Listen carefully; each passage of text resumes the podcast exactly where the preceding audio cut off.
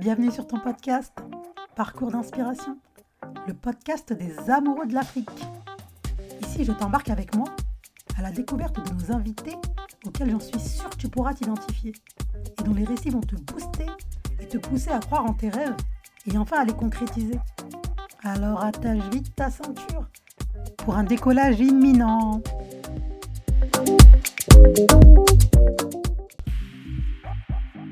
Dans ce nouvel épisode, nous recevons Alia Barry. Elle est maman, CEO de l'enseigne qui porte son nom, Alia Barry.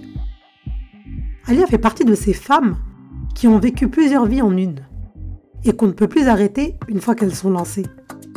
Elle va nous partager son vaillant parcours sans langue de bois. Bonne écoute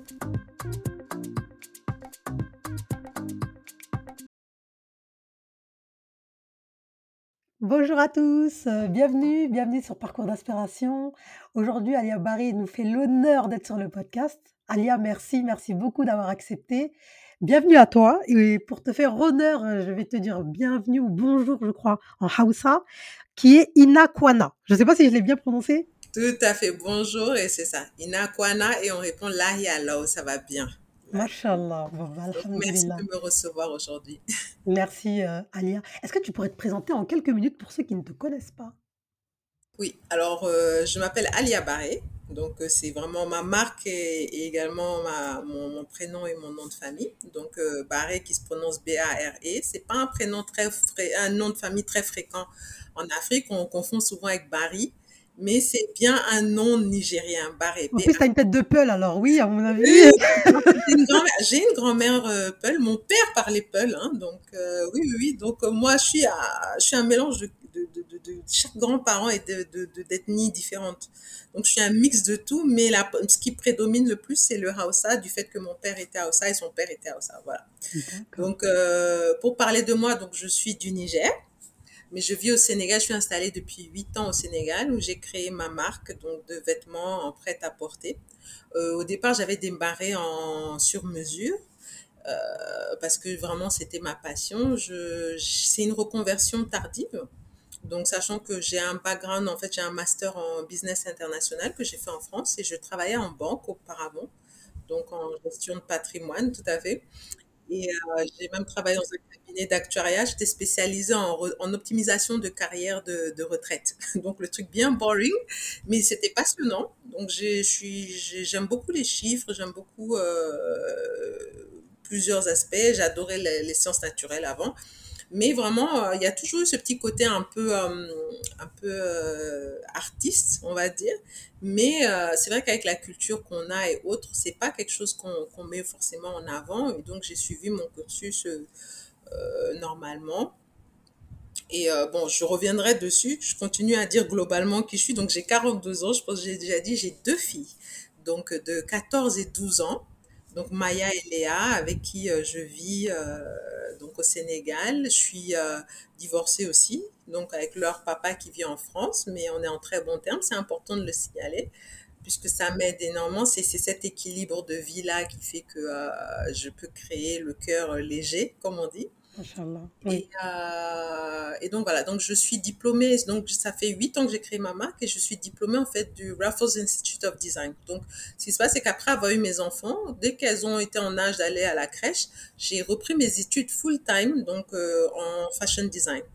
Donc, ah je suis diplômée de Singapour et euh, c'est suite à ça. Donc, j'ai pas travaillé dans un autre, j'ai pas travaillé dans un autre atelier ou autre à part mon stage. Je, suis, je me suis lancée direct dans Directement. en arrivant bah, ici. Quoi. Bravo. Franchement, bravo. Par t'inquiète pas, tu vas nous développer tout ça tout le long de, de notre échange. Est-ce que tu pourrais nous parler de ton enfance, de l'environnement familial dans lequel tu as grandi? Alors, mon enfance est assez particulière euh, dans la mesure où euh, bon, ça fait partie de ma vie. C'est pas forcément quelque chose où je, dont je parle beaucoup en règle générale. Donc, euh, je, suis issue d'une fratrie de cinq enfants. Donc, je suis la deuxième. J'ai deux frères et deux sœurs. Donc, on est très soudés et, et en fait, on a on n'a pas mal de, mais on est très différents l'un de l'autre. Donc du fait justement qu'on a quatre grands-parents d'origine différente, on, on s'appelle les Benetton parce qu'en fait on a toutes les teintes de couleurs. J'ai un frère qui est très très clair, qui passe par pour un arabe et un autre qui est assez foncé mais qui qui chose une sœur qui a les, les yeux en amande on dirait une asiatique. Donc c'est assez marrant. Souvent quand on sortait avec ma mère les gens disaient oui ce sont vos enfants. Oui oui. Même père même mère. Même aujourd'hui quand on voit avec mes sœurs même père même mère. Oui même père même mère. Donc euh, mais c'est vrai qu'on est très très différents et, ça se ressent aussi dans nos personnalités dans nos centres d'intérêt. Et, c'est ce qui fait aussi notre richesse, c'est que donc justement on, on a on cohabité comme ça avec tous des très forts caractères, malheureusement pour ma mère, parce qu'on a des caractères euh, bien trempés. Euh, et en fait, euh, ouais, ouais, donc, euh, mais mon père était militaire, donc euh, moi j'ai au début grandi dans des casernes militaires, donc j'ai toujours été entourée de d'hommes autour d'hommes, d'armes, de trucs. Donc, dès même très jeune, j'aimais bien aller euh, traîner avec les gardiens, jouer aux cartes, boire du ataya. Donc, c'est un peu bizarre. Les gens, quand ils me voient, ils pensent souvent que je suis assez... Je suis très très euh, mondaine, genre la nana avec son petit thé à la main et tout, alors que j'ai vraiment ce côté très ce côté très bon enfant de de de de, de, s'asseoir et de discuter de et de vivre en groupe. Mais euh, donc justement avec l'histoire politique très compliquée de mon pays, puisque le Niger c'est quand même quelque chose de très à part, mon père a été rapidement amené à occuper également des fonctions de donc euh, d'attaché militaire. Donc on a vécu en France, donc euh, très jeune. Donc j'ai vraiment vécu pas très souvent au Niger. Donc aussi ce qui fait que mon Hausa est un peu, j'appelle ça le broken Hausa parce que c'est un c'est un Hausa où il y a 50% de français tous les mots que je maîtrise pas, je, je, mets, je mets du français à la place, donc français. Et euh, donc, euh, donc après ça, donc on a pas mal fait de va-et-vient. Donc il a été attaché militaire, puis après il a été ministre, puis après il a été ambassadeur. Donc ambassadeur encore en France, puis après ambassadeur en Algérie. Et en Algérie, c'était pendant la période euh, où il y avait la guerre civile. Donc c'était très spécial. Donc on vivait là-bas, mais déjà on se, il y avait un racisme omniprésent. Il n'y avait rien de, de, tout ce qui oh. était à l'étranger. On devait consommer que en local. Il y avait une insécurité assez ambiante. Mais quand même, j'en garde de bons souvenirs, à part que, bon, les, les, les Algériens, euh, que Dieu me pardonne, l'Algérie est magnifique. C'est un pays superbe.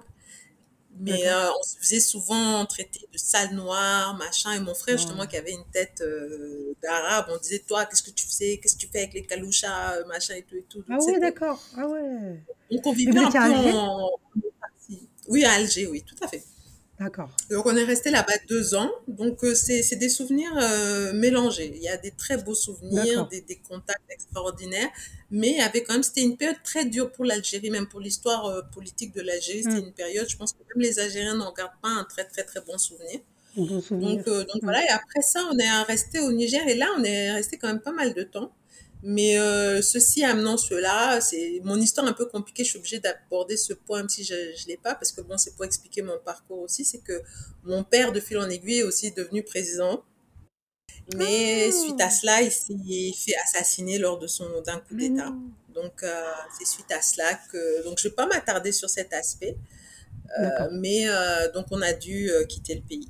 Donc j'ai une histoire au Niger où je suis très attachée à mon pays, mais mais mm. bon, voilà, c'est un peu doux amer et euh, j'ai continué à y retourner. Mais euh, j'avoue que c'est difficile pour moi d'y vivre. Donc, je peux pas. Donc, c'est pour ça aussi que je, pour rester en Afrique, euh, et justement, suite à la, à la mort de mon père, c'est là où ma mère et, nous, nous sommes venus nous installer au Sénégal. Donc, voilà, l'histoire de, mon histoire d'amour avec le Sénégal, elle démarre à mes 17 ans. Voilà. D'accord. Donc, il y a ma vie, moi, il y a ma vie avant la mort de mon père et ma vie après la mort de mon père. Donc, à 17 ans, c'est là où j'ai eu mon bac. Et donc, euh, c'est vraiment, ça, ça marque un, un, tournant. Donc, pour moi, il y a le avant et le après. Et, euh, et c'est suite à cela où j'ai quand même eu, j'ai une, j'ai une enfance heureuse. Après, donc, justement, la, on va dire le passage à la vie adulte du fait de ce qui est arrivé à mon père, de la tragédie mmh que notre famille a subie, ça a été plus compliqué pour me reconstruire. Oui, forcément. Et avec tout ça, du fait de l'éducation qu'on a eue par nos parents, euh, et le, le fait qu'on était aussi cinq frères et sœurs, on est toujours restés très soudés, on a su rebondir et on savait qu'on ne pouvait pas baisser les bras et on ne pouvait pas s'apitoyer sur soi. Non, mon père n'aurait pas aimé ça. Donc, euh, donc voilà, on est resté, voilà, il faut, faut se battre, faut, faut pas rester, euh, comme on dit, la vie peut faire de toi une victime, mais c'est à ton, c'est ton choix à toi de le rester ou de te relever et de te battre, quoi. Donc c'est à toi de définir après les, les, il y a certaines choses, on n'y peut rien malheureusement, c'est, comme ça. Mais ce qu'on fait de ça, de cette expérience, de cette douleur, euh, certains vont se renfermer sur eux, vont vouloir se victimiser et d'autres vont utiliser cette force pour voilà, en faire autre chose et se reconstruire et avancer. Donc j'ai décidé que bah, moi, je, je, j'en ferai une force pour avancer et, et, aller vers euh, d'autres choses et créer du beau. Quoi. Voilà. Bah, merci de nous avoir euh, ouvert cette petite parenthèse, pas forcément un peu douloureuse de ta vie. Et euh, moi, tu nous as dit que tu avais quatre grands-parents. Donc, tu m'as dit Peul, Hausa, et les deux autres Alors, du côté de mon père, j'ai donc mon grand-père euh, qui est Hausa. Donc, ma grand-mère, donc du côté de mon père, était Peul aussi. Donc, mon père euh, parlait Hausa et Peul. Et du côté de ma mère, en fait, ma mère, c'est l'ethnie qui s'appelle Djerma. C'est une autre ethnie du Niger. Et en fait, euh, de mon, mon grand-père était germain et en fait, ma grand-mère était française. Donc, euh, ma grand-mère et mon grand-père sont tombés ah! amoureux en France pendant qu'ils faisaient ces études là-bas. Une histoire un peu improbable euh, qui aurait. Donc, donc, voilà, à l'époque. Et elle est venue vivre, elle a vécu toute sa vie au Niger, elle est enterrée Donc euh, voilà, donc j'ai ces quatre identités qui coexistent euh, pour le pour le meilleur, hein. enfin j'espère pour moi. Oui, oui. voilà, pour moi j'en ai tiré une force et je considère que ça ça représente l'identité aussi du Niger parce que même mon grand-père en fait sa grand-mère était touareg. Ah oui, vraiment, ah, vraiment une... Ah, toi toute seule, tu as presque une grosse partie des ethnies de l'Afrique là. Ah ouais, là j'ai tout voilà, c'est le melting pot de mon pays. Euh, ouais, c'est ça, c'est ça c'est ça. Tu représentes le drapeau du Niger, quoi, vraiment. Exactement. C'est génial. Est-ce que tu pourrais nous décrire donc un petit peu ton Niger, toi, les vraiment euh, tes doux souvenirs, le Niger. Si tu dois le décrire à quelqu'un qui n'y est jamais allé, qui souhaiterait y aller, comment tu lui parlerais du Niger et de la culture Hausa Qu'est-ce que tu pourrais nous en dire? Alors, euh, pour moi, tout est mélangé. C'est difficile de se contenir qu'à une seule culture. Donc, pour moi, déjà, le Niger, c'est déjà la, la bonté des gens. Donc, euh, il y a une forme d'humilité. Les gens sont très pudiques. Hein. Même quand on part à l'étranger, les gens vont souvent dire Ah, je connais très peu de Nigériens. Parce qu'en fait, les Nigériens sont des gens assez pudiques, assez réservés. Mais quand même qui ont un très bon cœur. Donc, ce qui fait que quand on vient au pays, la première chose qui frappe, c'est cette, euh, c'est cette bonté de cœur, ce côté de vraiment recevoir les gens. L'accueil, oui. Voilà, on n'a pas grand-chose. C'est un pays très aride, c'est le désert et tout. Donc, euh, avec des famines chroniques, c'est pas un pays qui a été pardon, épargné par... Euh, parce que quand on voit par exemple un pays comme la Côte d'Ivoire, même le Sénégal, moi quand je regarde cet infini d'eau, euh, la nourriture, tout ce qu'il y a, le poisson chez nous, la famine est chronique quand même. Donc les denrées sont assez rares. Donc on apprend vraiment à, à, à value, enfin à valoriser chaque petite chose et chaque bénédiction que Dieu nous donne. Même la mortalité infantile, la mortalité des femmes et tout fait qu'il y a vraiment ce, cette notion de, de, difficulté, mais on fait de mauvaise fortune bon cœur. Donc il y a vraiment cette notion de gratitude pour tous les bienfaits qu'on peut avoir. Et, euh, et ensuite, moi, par exemple, la plus belle chose pour moi au Niger, c'est le ciel. Euh, quand, quand vous, dès qu'on sort à une heure de, de, Niamey, même pas, il y a des dunes et quand vous allez le ciel étoilé, c'est un ciel, pour moi, c'est la plus belle chose qu'il y a sur cette terre. C'est vraiment comme dans les dessins animés quand on voit ce ciel illuminé. Et euh, quand moi, on me dit, pensez à quelque chose, l'endroit parfait pour vous, c'est ça. C'est moi assise dans les dunes, comme ça, avec rien autour, et juste moi et, le, et les étoiles, quoi.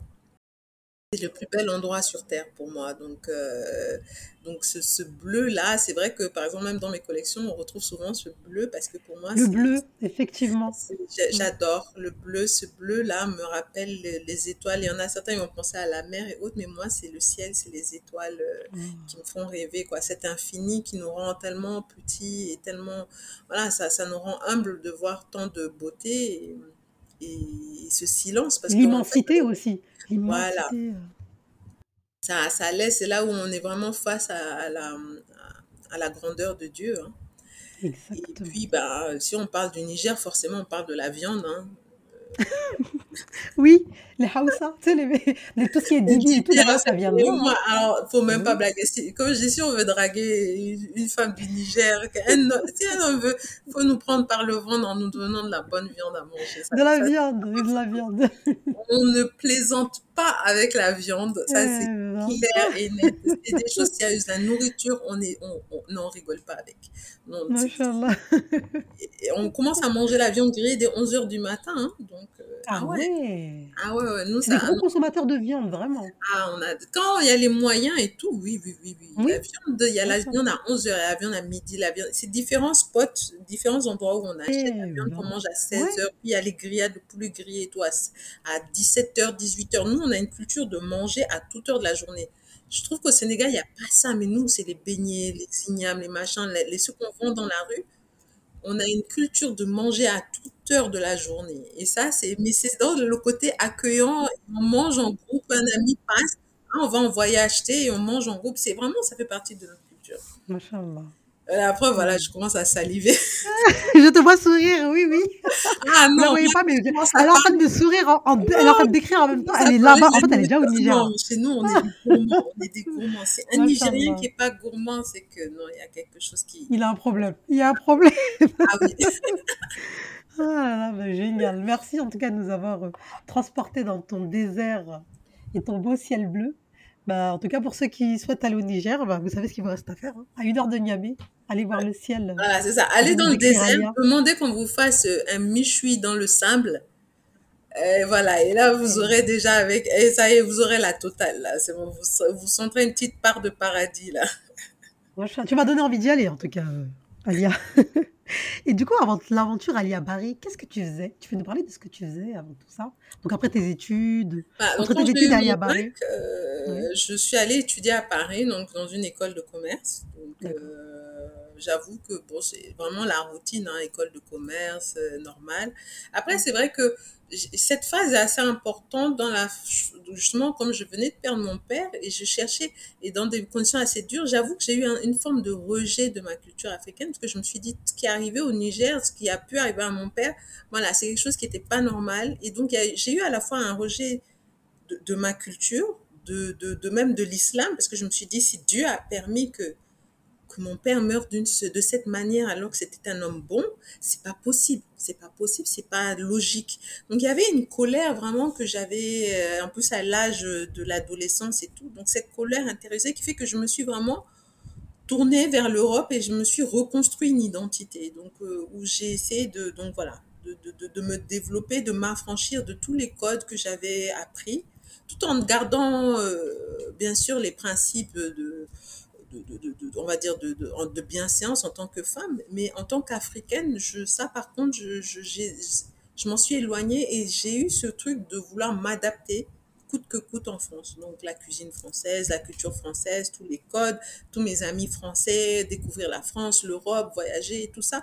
Donc c'était vraiment à la découverte de cet autre aspect de ma culture, entre guillemets, puisque ma grand-mère était française, et aussi de, de, de, de guérir, entre guillemets, mais en me, mais en, on va dire en, mettant un pansement sur la plaie euh, et de, de, de, de, passer à autre chose.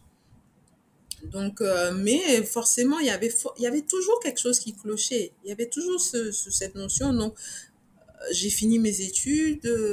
même là, j'étais toujours tournée vers l'international. Donc, quand j'ai fait mes études, étudié à la fois au Japon, à New York et tout, ce qui fait aussi que, bon, avec l'anglais, je suis assez à l'aise.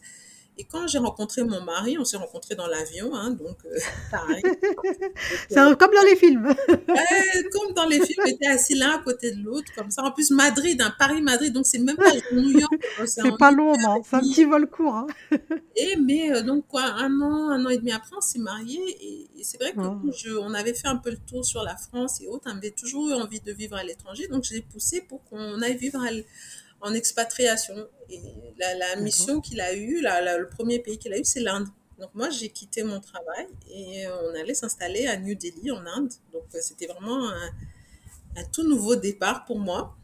Et, euh, et j'ai toujours été, j'ai toujours adoré la culture indienne. J'avais déjà été en voyage là-bas auparavant et tout. et pour moi, c'était la grande découverte. Mais là-bas, bon, j'avais pas le droit de travailler, mais en même temps, j'attendais ma première fille, donc qui s'appelle Maya, donc justement. Et, euh, et donc là, j'ai découvert la vie de, entre guillemets, desperate housewife. Donc, euh, j'ai rien à faire. Voilà, c'est mon mari au travail. Ben voilà, faut traîner entre femmes d'expat, euh, les hôtels 5 étoiles pour le high tea, le petit déjeuner, c'est- ben, c'était ça. Le staff. La personne avec qui je passais le plus de temps euh, là-bas, c'était ma cuisinière en fait. Donc c'était ça, c'était faire des croissants, faire des macarons, machin, des challenges plus ou moins euh, futiles, hein, mais c'était ça, traîner avec les copines, euh, enfin, les copines par défaut, entre guillemets, parce que voilà, euh, moi, j'avais pas encore d'enfant, j'avais 26 ans à l'époque, donc aussi certaines me Oui, regardaient un peu de haut. Et puis, il y a cette image aussi d'une femme black, euh, mariée à un Français, il y a, il y a au bras d'un homme blanc. Ouais. ils se disent que c'est le, c'est le, le Français qui est venu, qui l'a trouvé dans son bled paumé, qui l'a sorti de sa misère, euh, alors que non. Le cliché, quoi. Donc, euh, le cliché, euh, vraiment, donc c'était un peu compliqué.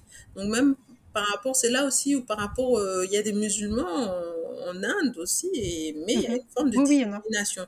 Donc, c'est là aussi où j'ai commencé à voir que même cette discrimination-là, du fait que moi, j'étais mariée avec un Français, machin, mon prénom, Alia, ni mon nom ne sonne musulman.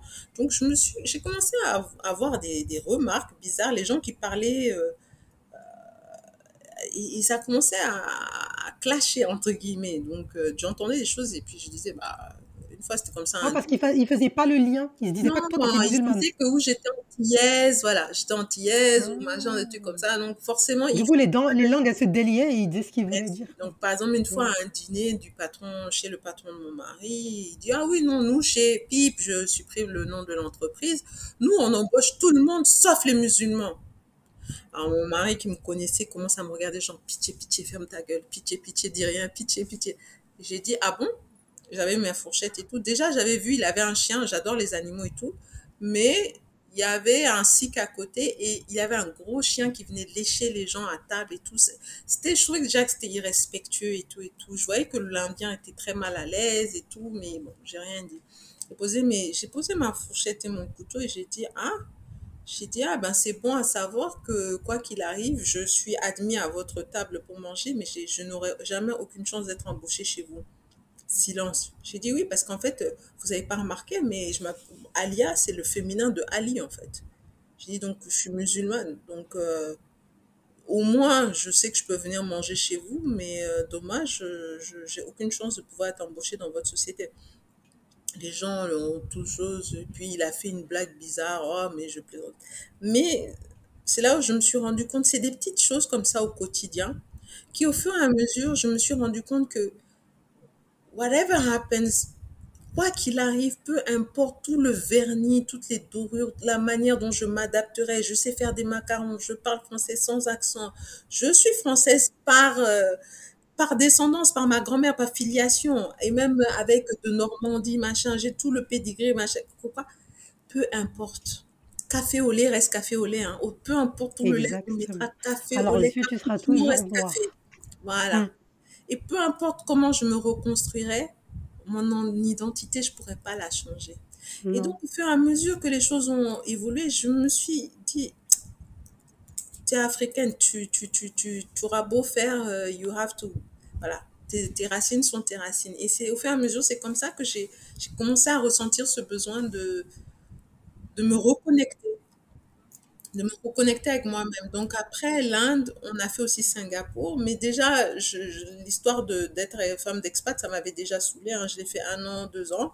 Mais déjà à l'époque, sincèrement, j'ai fait une dépression profonde, une dépression au sens, c'est tabou, hein, mais j'ai Oui, vraiment fait une dépression du fait que je ne faisais rien. Et c'est un sujet que beaucoup de gens cachent. Les femmes d'expatriés, on a beau dire, mais il y a énormément de dépression. Et j'ai dû faire même une psychothérapie pour euh, être suivie. J'avais tout. Il n'y a rien de pire, c'est une cage dorée. C'est-à-dire que vraiment, j'avais tout qui était nickel sur le papier, mais le fait de ne rien faire, me- je, je, je mourais de l'intérieur. Donc là, même, j'ai repris des études et j'ai fait, en fait, j'ai un diplôme de design de bijoux. Donc, euh, D'accord. donc là-bas, Oh, oui, bah, donc, il y aura peut-être une, une gamme de bijoux alors, Alia. On tout l'attend à tout. fait, tout à fait. Non, c'est vrai que Inch'Allah. c'est une passion aussi. J'adore les pierres semi-précieuses, précieuses. Donc, même quand Oh. j'étais en Inde, j'avais créé une marque, en fait, euh, de bijoux sur mesure. spécialisée en or et diamant. Or, diamant, pierres D'accord. semi-précieuses. Donc, euh, j'avais vendu quelques pièces. Donc, par exemple, si une personne se fiançait ou des anniversaires de mariage ou autre, donc je, je, je créais les Trop bijoux sur bien. mesure Et tu l'avais appelé comment en ta marque? joaillerie, quoi. Maya, comme ma fille. Maya A comme ta fille, machallah. D'accord, bah, c'est Ouais, bien, C'était franchement, Maya. Jewelry. Ouais, ouais, donc, je l'avais appelée comme elle. Et, euh, et donc, je l'ai faite euh, jusqu'à mon départ, en fait. J'ai encore quelques pièces, je suis contente de les avoir. Je les vends, là, je les vendrai jamais. Je te montre, je, je rigole, des fois, je les montre à mes Oui, filles. Je dis, voilà, c'est votre héritage. C'est votre héritage, euh, les pierres, voilà, la bague, si, ça, ça, elles sont là. Ah, mais maman, euh, tu as un trésor. Je dis, ouais, ouais, vas-y, vas-y. Je dis que c'est à ma mort. Hein, Mais euh, oui, j'adore les bijoux. Je pense que non, la création, je pense qu'il y, a- il y a tellement de manières de véhiculer la création. Et je suis contente aussi de voir que maintenant, oui, les créatifs vont dans plusieurs domaines. C'est pas un domaine, c'est pas que la mode, ça se redéfinit dans l'architecture, la mode, la décoration, les Exactement. bijoux, dans Exactement. tellement de d'aspects en fait. De Le, domaine. Ouais. Le domaine de conception, d'avoir envie de créer quelque chose. Et, euh, et mais, mais voilà, mais l'amour des couleurs chez moi est né en Inde, vraiment. C'est Waouh. vraiment quand Ah, tu me fais j'allais voir les penser à. Madeleine. Tu me fais penser à Madeleine d'Arabie qui nous avait dit exactement la même chose que Ouais. toi. Non, mais c'était ça. Et les, quand j'allais voir les saris, tout ça, donc en plus là-bas en Inde, ils ont cette manie de, ils ouvrent, mais avec des gestes majestueux, on se vient, on s'assied, et les gens ouvrent comme ça, et donc le, le rouleau, c'est comme un arc-en-ciel, ça se déroule comme ça, et on voit toutes les teintes de couleurs, donc c'est vraiment des arcs-en-ciel dans tous les sens. Et, euh, et c'est, je me rappelle à chaque fois, c'est de, de, de prime abord, c'est la couleur, c'est in your face, et tu te dis, ouh, c'est too much, mais quand tu le vois comme ça sur du voile, de l'organza, avec des, la manière dont ils travaillent ça, avec, euh, non, j'avais les yeux qui brillaient, brillaient, brillaient, je passais des heures et des heures à, à ça. Les pierres précieuses Bah, pour aussi, les, pour les créatifs, c'est un paradis en fait. Oh, c'est euh, c'est c'est- c'est Ouais. extraordinaire. Comme je dis, et puis ils ont cette manière de dérouler ce sari qui fait 6 mètres. En fait, c'est une pièce de 6 mètres. Et ils ont une manière de décliner, de combiner. Donc, en, en mélangeant les motifs les plus improbables, ça bouscule toutes les normes qu'on se fait quand on est en Europe. Quoi. Et euh, et Oui. il y a beaucoup de similarités, en fait, avec l'Afrique. Il y a énormément de similarités. Donc, et quand je suis partie en- à Singapour, l'Asie aussi, donc j'avais beaucoup d'étudiantes euh, dans mon école de, de design. Euh, en fait, j'étais entourée de, de jeunes filles indonésiennes. Donc, j'avais à l'époque, j'avais 30, 30, 33, 34 ans. D'accord. Et euh, elles avaient 17 ans. Et en plus, elles m'arrivaient même pas au niveau des seins. Des petites gamines tout droit sorties de l'école, mais toutes mimi dans leur candeur et tout. Ouais. Moi, quand je, je me rappelle, les gens, quand ils rentraient, ils pensaient que j'étais le prof. Ils pensaient que c'était moi le prof. Et je disais, bah non, non, le prof, il est là-bas au fond. Euh, moi, Il est je... là-bas. Non, non, C'est c'était... euh, élève comme vous. Mais voilà, mais cette humilité de pouvoir reprendre ses études alors que justement j'étais déjà assez âgée, j'étais mariée, je devais, je devais gérer ma maison aussi. Donc euh, je donnais des instructions à la nounou le matin sur ce qu'il fallait cuisiner, ainsi de suite. Heureusement, les cours se finissaient à peu près à l'heure où la crèche terminait, donc on rentrait en même temps. Et, euh, et en fait, une fois que j'avais mis les filles au lit, c'est là que je faisais mes devoirs. Donc euh, j'avais un petit inconvénient par rapport aux autres, les week-ends et le soir, ben c'était compliqué parce que on a beau dire, j'ai fait une école de commerce, j'ai fait une prépa, mais j'en ai jamais autant, pardon l'expression, j'en ai jamais autant chié que pendant cette école de, cette, cette école de design. C'était terrible, c'était terrible. Mais tu vois, tu nous prouves quand même, Alia, que les blocages sont dans la tête. Parce que malgré que tu aies un mari, deux enfants, et que dans un pays, j'imagine que tu ne parlais pas la langue, tu ne t'es pas mis de barrière, tu as quand même Ouais. Non, pris la chance, c'est que. Singapour, voilà, la langue officielle, c'est l'anglais. Donc, euh, je, euh, voilà, mais j'avais déjà pris des cours d'anglais pour perfectionner. J'avais déjà des cours et tout, mais j'ai vraiment, je suis allée au British Council pour à vraiment encore mieux maîtriser et travailler ça. Donc, c'est vrai que quand on se fixe des objectifs, j'avais la chance que mon mari travaillait et que j'étais expat, donc j'avais du temps libre. Donc, faut pas non plus, parfois, voilà, des fois aussi les gens donnent leur parcours, sachant que j'avais cette facilité de pouvoir travailler l'esprit tranquille où j'avais une nounou à la maison. C'est pas tout le monde, par exemple, une femme à Paris n'aura pas les mêmes plus compliqué. pour se reconvertir avec les enfants, les horaires qui sortent à, parfois les enfants qui finissent à midi, des trucs comme ça. Donc, faut dire ce qui est. J'ai eu des Je facilités. suis d'accord avec toi. Tu as eu des facilités, ouais. pas évident Mais il y a quand même eu la volonté, parce que je pense que même même personne avec la même facilité que toi, juste en pensant à tout ce qu'elle va devoir faire, Exactement. Non, voilà, même se Ouais. remettre au niveau un de d'enfants de 17 ans, de de de pouvoir de réapprendre, de se remettre en situation d'apprendre et heu, vraiment, il y avait des fois où c'était vraiment on avait des moments où on avait tellement, tellement de travail, c'était en non-stop, on devait travailler les week-ends. On savait que quand on était en retard, en fin de de de de concours, il y avait des projets en groupe aussi, des trucs comme ça. Donc, il fallait vraiment s'adapter et bon, je remercie mon mon mon maintenant ex-mari, mais il s'est aussi Mmh. adapté et mes enfants mes enfants, en fait, ont grandi au milieu des aiguilles, des fils et tout, mais l'envie aussi de venir en fait, mon envie de de de m'inscrire dans cette école, elle est venue, en fait, quand j'ai commencé à à apprendre. Je m'ennuyais, donc j'ai acheté une petite machine à coudre et j'ai commencé à acheter des patrons de de vêtements pour bébés. D'accord. Mon envie de coudre est venue, en fait, en en apprenant à faire des petites robes pour mes filles. Donc le premier Oh! patronage que j'ai réussi, je vois le résultat, j'étais toute contente. Je fais un 2e, je fais un 3e. Je il y avait des fois où je me disais: «Ah mais non, cette étape, elle a l'air bidon, je vais sauter cette étape» parce que quand vous prenez les patronages là, il y a 30 000 Mmh. étapes et il y en a certaines, ça te paraît totalement inutile. Mais à l'étape 4 là, que tu as sauté, tu te rends compte à l'étape 35 qu'en fait, elle avait un intérêt, cette Elle cette avait un intérêt, ouais. Fallait bien suivre, ouais. Voilà. Et au fur et à mesure, je me Ah! suis dit: «Ben tiens, si maintenant je veux changer le le le patronage, je veux au lieu d'avoir, heu, des manches, heu, comme ça, je veux des manches longues, je veux un col machin ou» je me suis dit: «Comment je re comment je modifie ce patron?» je cherchais, j'ai acheté plein de livres, j'aime beaucoup les livres, je suis entourée de livres tout le temps. D'accord. Et à l'époque, il y avait pas autant de de de Domestika, de machin, de cours, heu, online et tout, donc et il y avait des choses où j'aime bien décomposer les choses. Chez moi, c'est très il est c'est très important de comprendre les choses parce qu'une fois qu'on a compris, qu'on a int intellectualisé le le le process, on se l'approprie. Donc on peut après aller le décliner dans diverses manières. C'est comme en cuisine, quand on comprend l'importance de tel ingrédient et tel ingrédient, comment ils se combinent, la la la Exactement. c'est c'est c'est de la cuisine, hein.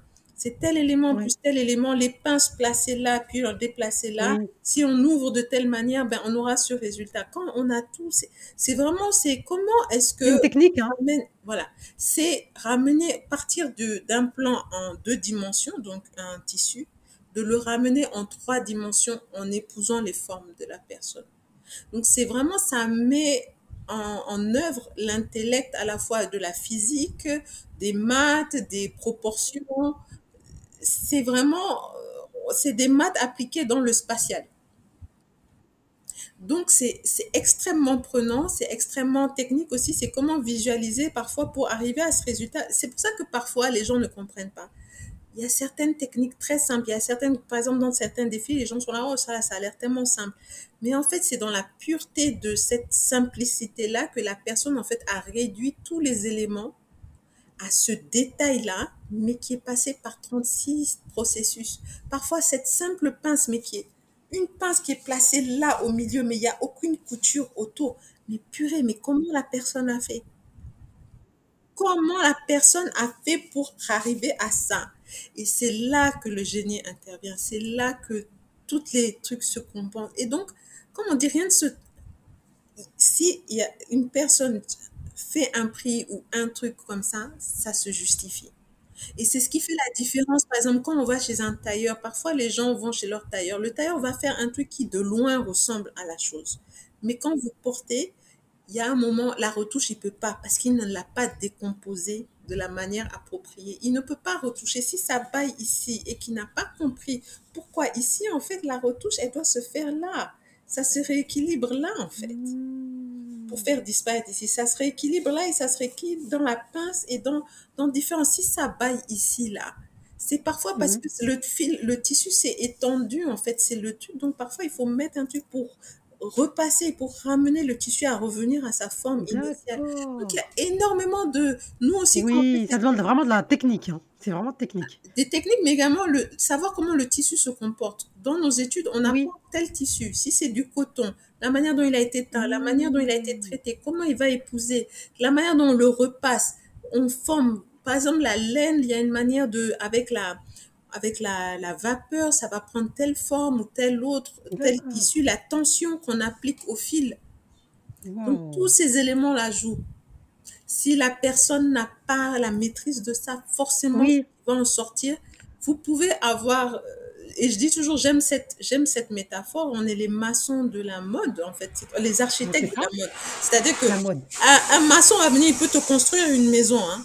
Mais voilà, la maison, elle sera basique, elle sera rudimentaire. Mais ce qui va faire la fonctionnalité, la manière dont les, les, les chambres sont dispersées. Je sais pas si tu as déjà essayé de visiter les apparts à, à- à Dakar. Quand, quand tu viens dans les apparts, souvent tu as remarqué les douches, elles sont mal conçues. La, dis- la- Moi, c'est les toilettes la- qui me choquent, Alia. les Les toilettes, toilettes. la manière Les dont toilettes, tu le- peux même pas t'asseoir, la porte, elle te touche. Ah, ah, la porte ne s'ouvre pas correctement. Il y a un espace familial qui est bizarre au milieu et tout. Pourquoi? Parce que en fait, les gens n'ont pas réfléchi aux fonctionnalités. On peut avoir une pièce qui a une forme très étrange, mais la manière dont elle a été pensée, parce qu'on a pensé ça, ça va être là, la porte va s'ouvrir comme ça, les, telle chose va être placée là, là, là, la fenêtre pour l'aération, la lumière, comment la lumière va être disposée, tout a été pensé. Et ça, c'est un architecte parce que c'est son travail. Sinon, un maçon va te faire, c'est le même espace, hein. Tu vas payer moins cher et tout et tout, mais la fonctionnalité n'aura pas. T'auras pas les mêmes résultats. Bah This oui, is our forcément. C'est aussi Ouais, simple que ça. ça. Donc, il y a des choses, moi, il y a des choses, quand une cliente vient pour un truc basique, je vais lui dire sincèrement, tu, pour ça, tu paieras trop cher avec moi. Moi-même, en fait, la, la- mes tailleurs sont trop qualifiés pour faire ça. Je te, voilà le numéro de, j'ai un tailleur, il s'appelle Diallo.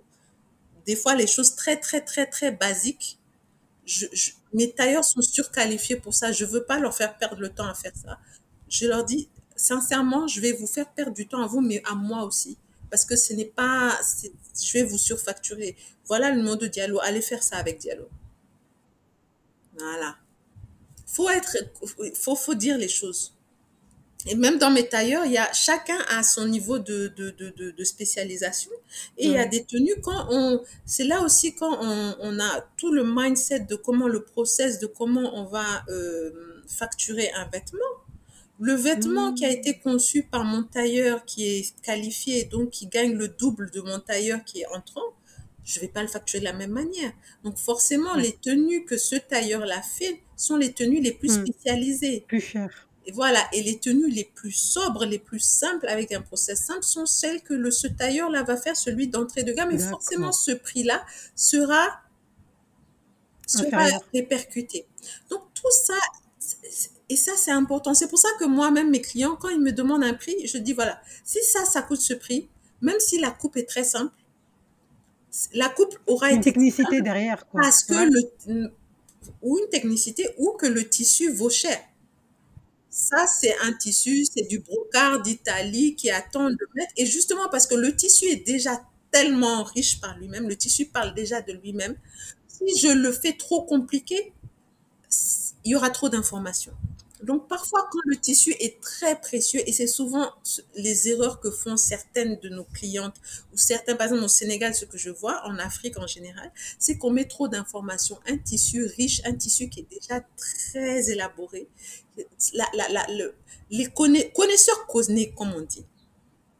Donc, bien que le tissu se suffit à lui-même, donc on n'a pas besoin de... Le truc, c'est maintenant, c'est comment, comment faire pour que le tissu s'exprime le mieux dans sa simplicité? Et ça, c'est notre travail.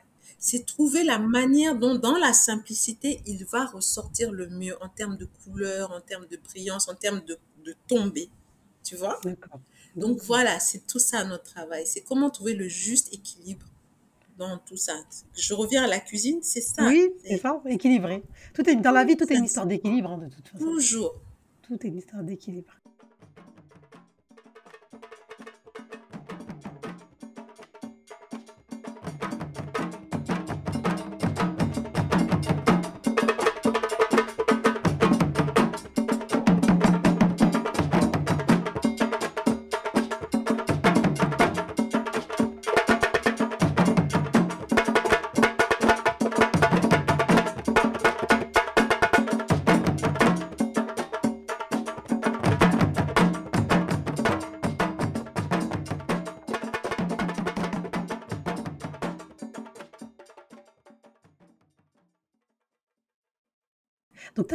Les techniques que tu as appris à l'école de Singapour.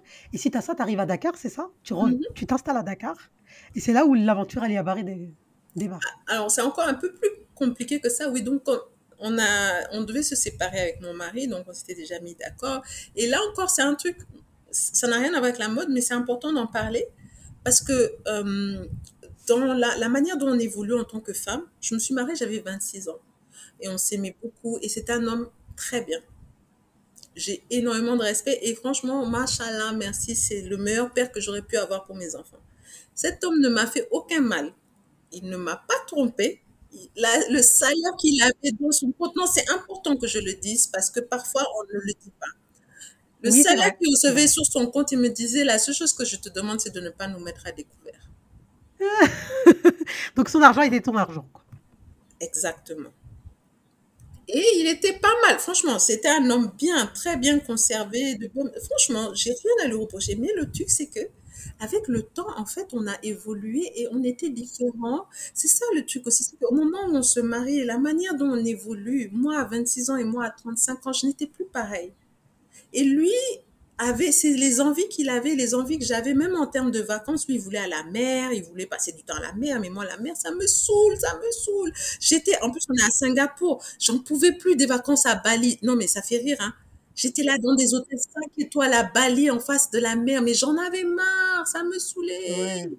Hmm. Ça me saoule, je n'aime pas me baigner, ça va me gonfler. Non, Ah. les gens vont me regarder, ils vont dire, mais c'est important de le dire. Voilà. Moi, pour moi, les vraies vacances, c'est quand je chine dans les marchés, les- l'artisanat, aller apprendre à, à tisser de la soie, aller découvrir les textiles, aller découvrir le craftsmanship, voir les gens manger, découvrir la nourriture, apprendre des cours de cuisine aux endroits. Par exemple, je vais à, je, je vais à Bangkok, je prends des cours de massage, je prends des cours de cuisine, je vais voir les, Wow. les- je prends des cours pour apprendre à, à tisser la soie. Oui, t'es Comment la curieuse en fait, toi. T'es curieuse. Voilà. Curieuse. Tu veux comprendre ce qui se passe chez Je les veux autres? voir les gens, je veux voir les, les, Ouais. les gens Leur culture, les comprendre. Voilà, Comment ils vivent. Aller m'asseoir dans Mm. un hôtel. Ah, non. Non. Ouais, ça t'intéresse pas. Donc, c'est vrai qu'au Ouais. fur et à mesure, on changeait. Et moi, je voulais être avec les gens différents. Je voulais m'enrichir des autres. Alors que lui aimait bien, ben voilà, les Français aiment bien souvent se retrouver entre Français, chiller entre eux. Complètement. Donc, forcément, on arrivait dans des situations où l'un, quand l'un Ça s'épanouissait, l'autre était frustré. Ouais. Donc, c'est important de le dire quand. Donc, on est arrivé à un stade où je, lui ai dit écoute, franchement, même si toi, tu veux rester dans ce couple parce que voilà, on a, c'est vrai, on n'a pas, on se fait pas de mal l'un à l'autre, mais on s'ennuie royalement ensemble. Il faut qu'on ait aussi ce courage de se dire ben, peut-être que on peut être heureux séparément. On a des enfants ensemble, on est parents, so we are co-parenting. Exactement. On vivait, on était arrivé à un stade où on était coloc. Et c'était dommage. Et j'ai pris le courage de, de, de, de, me dire, franchement, j'avais fait sept ans sans travailler, mais comme j'avais repris mes études, voilà, mais il faut dire la vérité. Je, au départ, normalement, donc, je devais retourner m'installer à Paris. Donc, on allait se séparer, on allait prendre un appartement l'un l'un pas loin de l'autre, mais moi, donc, je, me retrouvais à zéro. J'allais me retrouver à, à démarrer ma carrière même de design en tant qu'assistante de quelqu'un et assistante dans le milieu de la mode. C'est foireux. À mon âge, il y a des horaires de dingue, donc j'avoue que c'était pas évident. Mais j'avais aussi, là aussi, il y avait, j'avais quelques économies de côté. Donc, faut dire aussi, chaque parcours se vaut, mais des fois, il faut être honnête. Parfois, les gens disent, j'ai démarré avec 100 000 dans la poche. C'est pas vrai. La réalité, parfois, les gens vivent chez leurs parents. Ils n'ont pas de charge, ils n'ont pas si. C'est pas la même chose qu'une femme célibataire qui a ses enfants à charge. Faut dire ce qui est. C'est important. C'est important. On peut pas prendre les mêmes risques. Moi, je savais que le risque que je prenais, quoi qu'il arrive, j'avais une famille pour me back-up. Je savais que j'avais un très bon rapport avec mon ex-mari, que même si je me retrouvais à la rue, un, mes enfants pouvaient être chez lui, il s'occupait de mes enfants, il versait une, une pension qui faisait que mes T'avais enfants... une sécurité. Voilà. T'avais une sécurité. pas à la rue. C'est pas pareil. Et c'est très important d'avoir cette sincérité-là. C'est important pour nous, entrepreneurs, parfois, d'avoir la sincérité. C'est bien beau le storytelling, mais voilà. C'est important de dire que toute histoire ne se vaut pas. On n'a pas les mêmes points d'ancrage, on n'a pas les mêmes points de départ. Donc, Ce qui s'est passé, c'est que j'étais venue à, à Dakar voir ma mère. Ma mère vivait à Dakar à ce moment-là. Et j'étais venue et six mois avant, pendant que la, les six mois, le temps de vraiment me ressourcer avec ma mère, je voulais vraiment rester auprès de ma mère après tant d'années à l'étranger. Donc, je suis venue avec les enfants aussi pour que le, la, la fin de l'année scolaire se termine. À Dakar, c'était plus simple et tout. Et c'est là qu'en fait, je, je, me suis inscrite au défilé d'Adama Paris, Dakar Fashion Week. D'accord. C'était en quelle année, euh, Ça, c'était en 2015, la Black Fashion Week. Donc, j'ai commencé à préparer le défilé. Donc, et j'avais acheté une machine à coudre chez ma mère et j'avais pris un tailleur parce que bon, je sais coudre la machine et tout, mais c'est pas mon kiff. Mon kiff, c'est pas ça. Franchement, c'est important de savoir coudre soi-même parce que ça permet, un, de quantifier le travail des tailleurs. Quand parfois le tailleur n'y arrive pas, tu lui montres. Et parfois, les tailleurs ne veulent pas faire un truc et ils te font croire qu'ils peuvent pas. C'est là où tu leur dis, ah, ah, voilà comment tu fais, tac, tac, tac, tac. Parce que parfois, ils sont flemmards. Des fois, il faut dire les choses, c'est trop compliqué pour eux. Parce qu'en fait, s'il y a une finition qui est plus compliquée à faire qu'une autre, ils vont prendre le shortcut. Alors que toi, tu veux cette finition. Tu sais que ça prend plus de temps. Tu sais que c'est plus compliqué, ça leur demande plus de concentration, mais c'est cette finition-là qui correspond à tes standards. Tu vois? D'accord. Et c'est là où c'est important que et eux-mêmes te respectent pas de la même manière.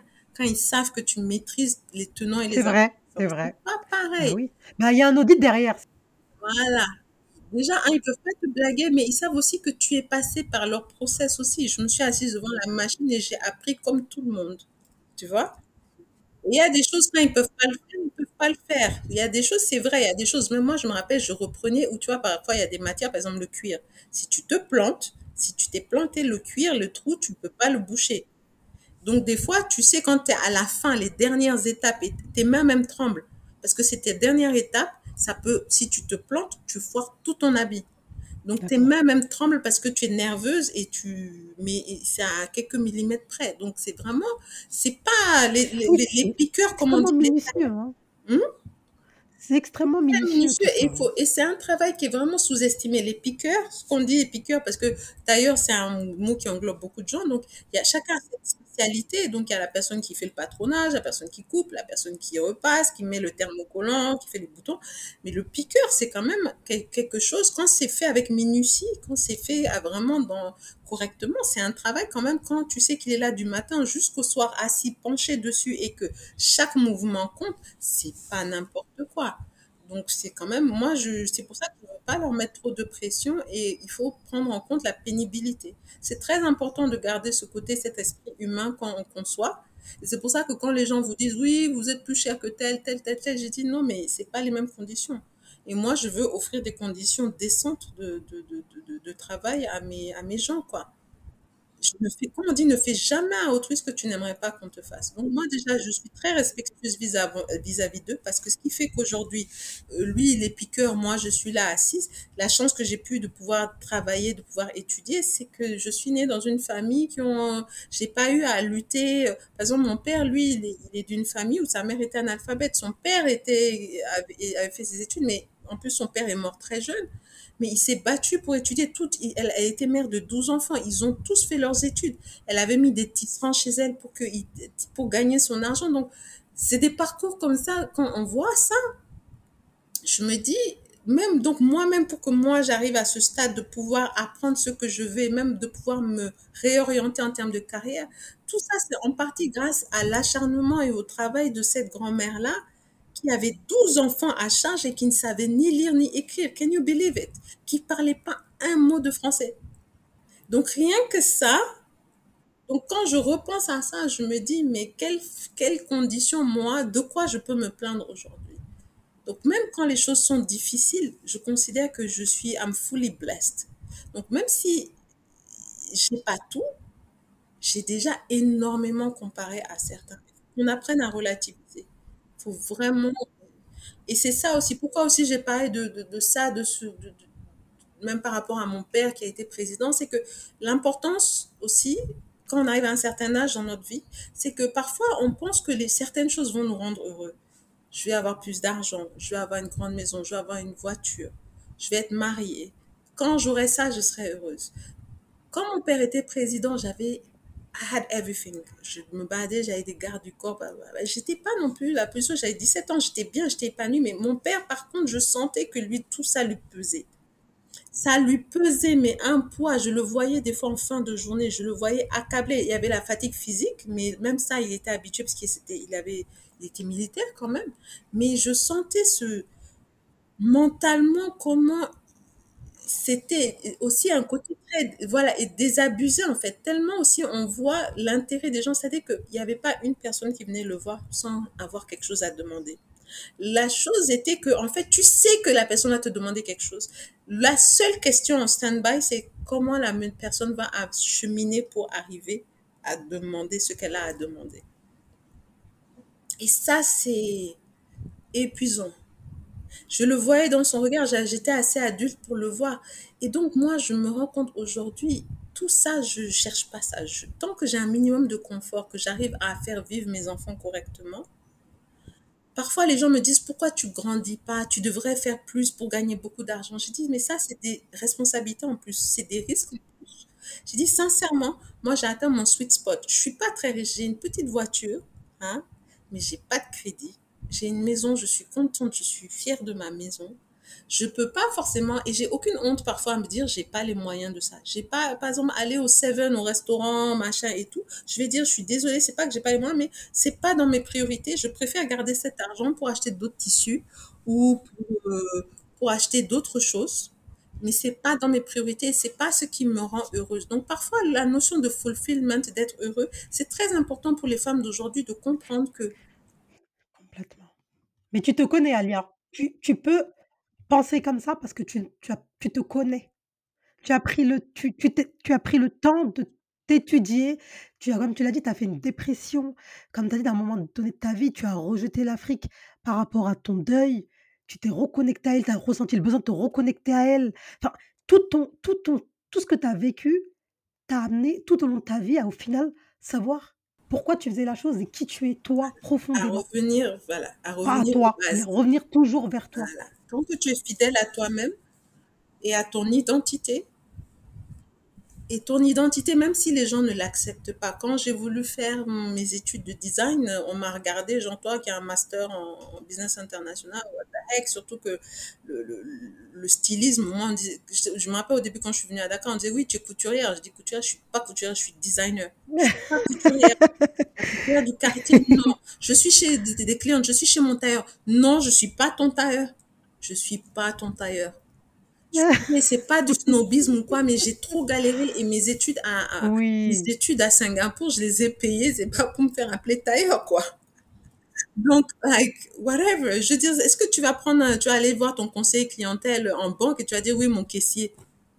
ah oui, c'est vrai, c'est vrai, hein. Mais je trouve que maintenant, c'est plus dans les mœurs. Parce que maintenant, vous êtes tellement nombreuses, mais à l'époque, peut-être, il y en avait vous étiez moins. Il faut qu'on Mmh. ait le courage d'éduquer les gens comprendre la notion. Et ça, et, et c'est ça. Donc, même si les gens au début sont un peu frustrés, tu leur expliques pourquoi. C'est pas une question de snobisme, c'est une question juste de savoir. Et quand même tu paieras le prix, toi-même, tu sais que tu as payé ce prix-là parce que ça correspond à un service, ça comprend. C'est comme quand Picasso disait, quand il a fait, euh, une fois, tu te rappelles l'anecdote où une fois quelqu'un est venu le voir et lui dit, dessine-moi euh, sur une serviette, pouvez-vous me faire un dessin, Picasso? Il, il lui fait le dessin en une minute comme ça et il lui dit ce sera euh, 1000 francs, 1000 euros, ou 1000 francs, enfin je sais pas, c'est une somme comme ça. La personne dit mais vous l'avez fait en une minute. Comment vous pouvez me demander? Et oui, c'est ça, non, si tu regardes, c'est une anecdote comme ça, je change un peu les choses, mais c'est ça. Et Picasso a répondu, le fait d'arriver à ce résultat-là en une minute, je te facture toutes les années de travail et d'effort pour arriver à ce résultat-là. And that's it. L'expertise, quoi. À Ouais. partir du moment où nous, en Afrique même, les gens arriveront à comprendre ce process, à comprendre la valeur du travail, de l'éducation qu'on transpose, parce que aussi, c'est pas tout d'avoir le titre. Si tu, dé- si quand même tu, tu viens, tu dis que tu es designer, mais que tu donnes de la merde quand même, non, là, I'm sorry, ça ne va pas. Il faut aussi que ton prix soit cohérent avec ce que tu donnes et que ton image corresponde à ce que tu délivres. C'est important. Et ça, souvent, on a pâti, la, la mode africaine en a pâti pendant longtemps parce que c'est vrai que les finitions n'étaient pas au top. Et ça, ça a été vraiment, je trouve, le, le, le le, gros basculement dans ces dernières années. Il y a eu un énorme effort en termes de finition, de packaging, de, de présentation. De tout. Voilà, et ça se ressent et ça se voit. Et maintenant, les gens, quand ils portent un designer africain, souvent on va leur dire, mais non, on dirait que ça a l'air d'être fait en Europe. C'est vrai. C'est vrai. C'est important. C'est important. Ils se sont alignés avec les normes internationales, en fait. Exactement. Et ça, ça, et ça, c'est notre responsabilité à nous. C'est-à-dire qu'on peut pas aller crier au loup, on peut pas dire qu'on est, qu'on est, qu'on est, qu'on ne nous utilise pas, qu'on n'est pas mis en valeur ou quoi, si nous-mêmes, on ne prépare pas tout en amont. C'est comme une bonne recette. Hein. Euh, tu peux avoir, euh, si tu as des ingrédients pourris, euh, si tu fais des choses et que c'est pas chose, ben, tu as beau avoir suivi la, la recette à la lettre, le, truc sera pas bon. Hein quand tu vas parfois dans des restaurants étoilés, euh, des fois tu vas avoir une salade de tomates, mais la tomate, elle a un goût spécifique, machin. On a conservé, on a su conserver le poisson à telle température pour sa fermeté, son quoi. Ben, c'est ça aussi, c'est nous, c'est c'est c'est c'est savoir respecter les pinces, l'équilibre, tout, tout a été respecté. Parfois, les gens vont te dire, ils veulent des changements. Je vais dire attention, là vous êtes en train de changer la structure même de la robe. Il y a un moment où je peux faire une retouche, mais au-delà de cette retouche, je ne peux pas garantir le résultat. Le résultat que vous, vous avez en tête, ça ne peut pas parce qu'il y a plusieurs éléments. Il y a la manière, le tissu, comment il tombe. Tu peux pas attendre qu'un tissu comme du satin ou du coton se, comporte comme de la laine ou comme euh, de l'organza ou autre. Donc ça aussi, c'est très important. C'est important que les gens aient cette compréhension-là, tu vois. Mais si vous expliquez, je pense qu'à force, les gens vont comprendre et c'est ça l'important de communiquer avec la clientèle. On a un rôle de qualité, mais on a aussi un rôle d'éducation. Et ça, c'est justement... Mais le problème, c'est qu'il faut aussi que déjà les, les designers eux-mêmes sachent parler de leurs choses. Et ça, c'est nos efforts à nous de faire. C'est pouvoir mieux véhiculer les choses et aussi savoir de quoi on parle. Donc, moi aussi, dans ce sens, même quand je travaille avec mes tailleurs, je leur explique. Quand je dis non, non, non, faut pas faire comme ça, je leur explique pourquoi par exemple, qu'il faut pas mettre, par exemple, si tu as une robe en coton, tu peux pas mettre une doublure en synthétique. Il faut mettre du naturel avec du naturel. Si tu mets du coton, mets du coton ou du lin, parce que sinon les frottements vont faire que la nature du, du les frottements des deux tissus l'un contre l'autre vont faire et la manière dont tu vas le laver quand tu le laves, les deux matières ne se comporteront pas de la même manière et ne vieilliront pas de la même manière. Donc forcément, il y aura une distorsion à un moment ou à un autre. Oui, d'accord, d'accord. Ouais, ça, c'est vraiment des technicités que toi, tu as pu apprendre. Voilà, ce qu'on a appris, parce que voilà, on brûle, voilà, on brûle, on teint, on, on tu vois, quand, quand, on travaillait le textile, on, on, on trempe dans l'eau chaude et on vérifie le, le, le niveau de rétrécissement de, de, d'un carré, tu vois, en mesure, euh, tu le brûles, l'odeur qui se dégage, ainsi de suite. Il y avait plein de tests et on avait des, c'est important et c'est comme ça que tu comprends, voilà, la laine se comporte de telle manière, le coton se comporte de telle manière, le polyester, la soie, voilà. Et, ça, mais ça, c'est un travail, c'est un travail à, faire. Ouais, je suis d'accord avec toi. Bah, bah, c'est bien, tu vas pouvoir aussi lancer ton école, Lalia. Tu vas former des, des jeunes. Faudra y penser, hein, vu comment t'en parles avec passion. il y, a de très bonnes écoles ici. Hein.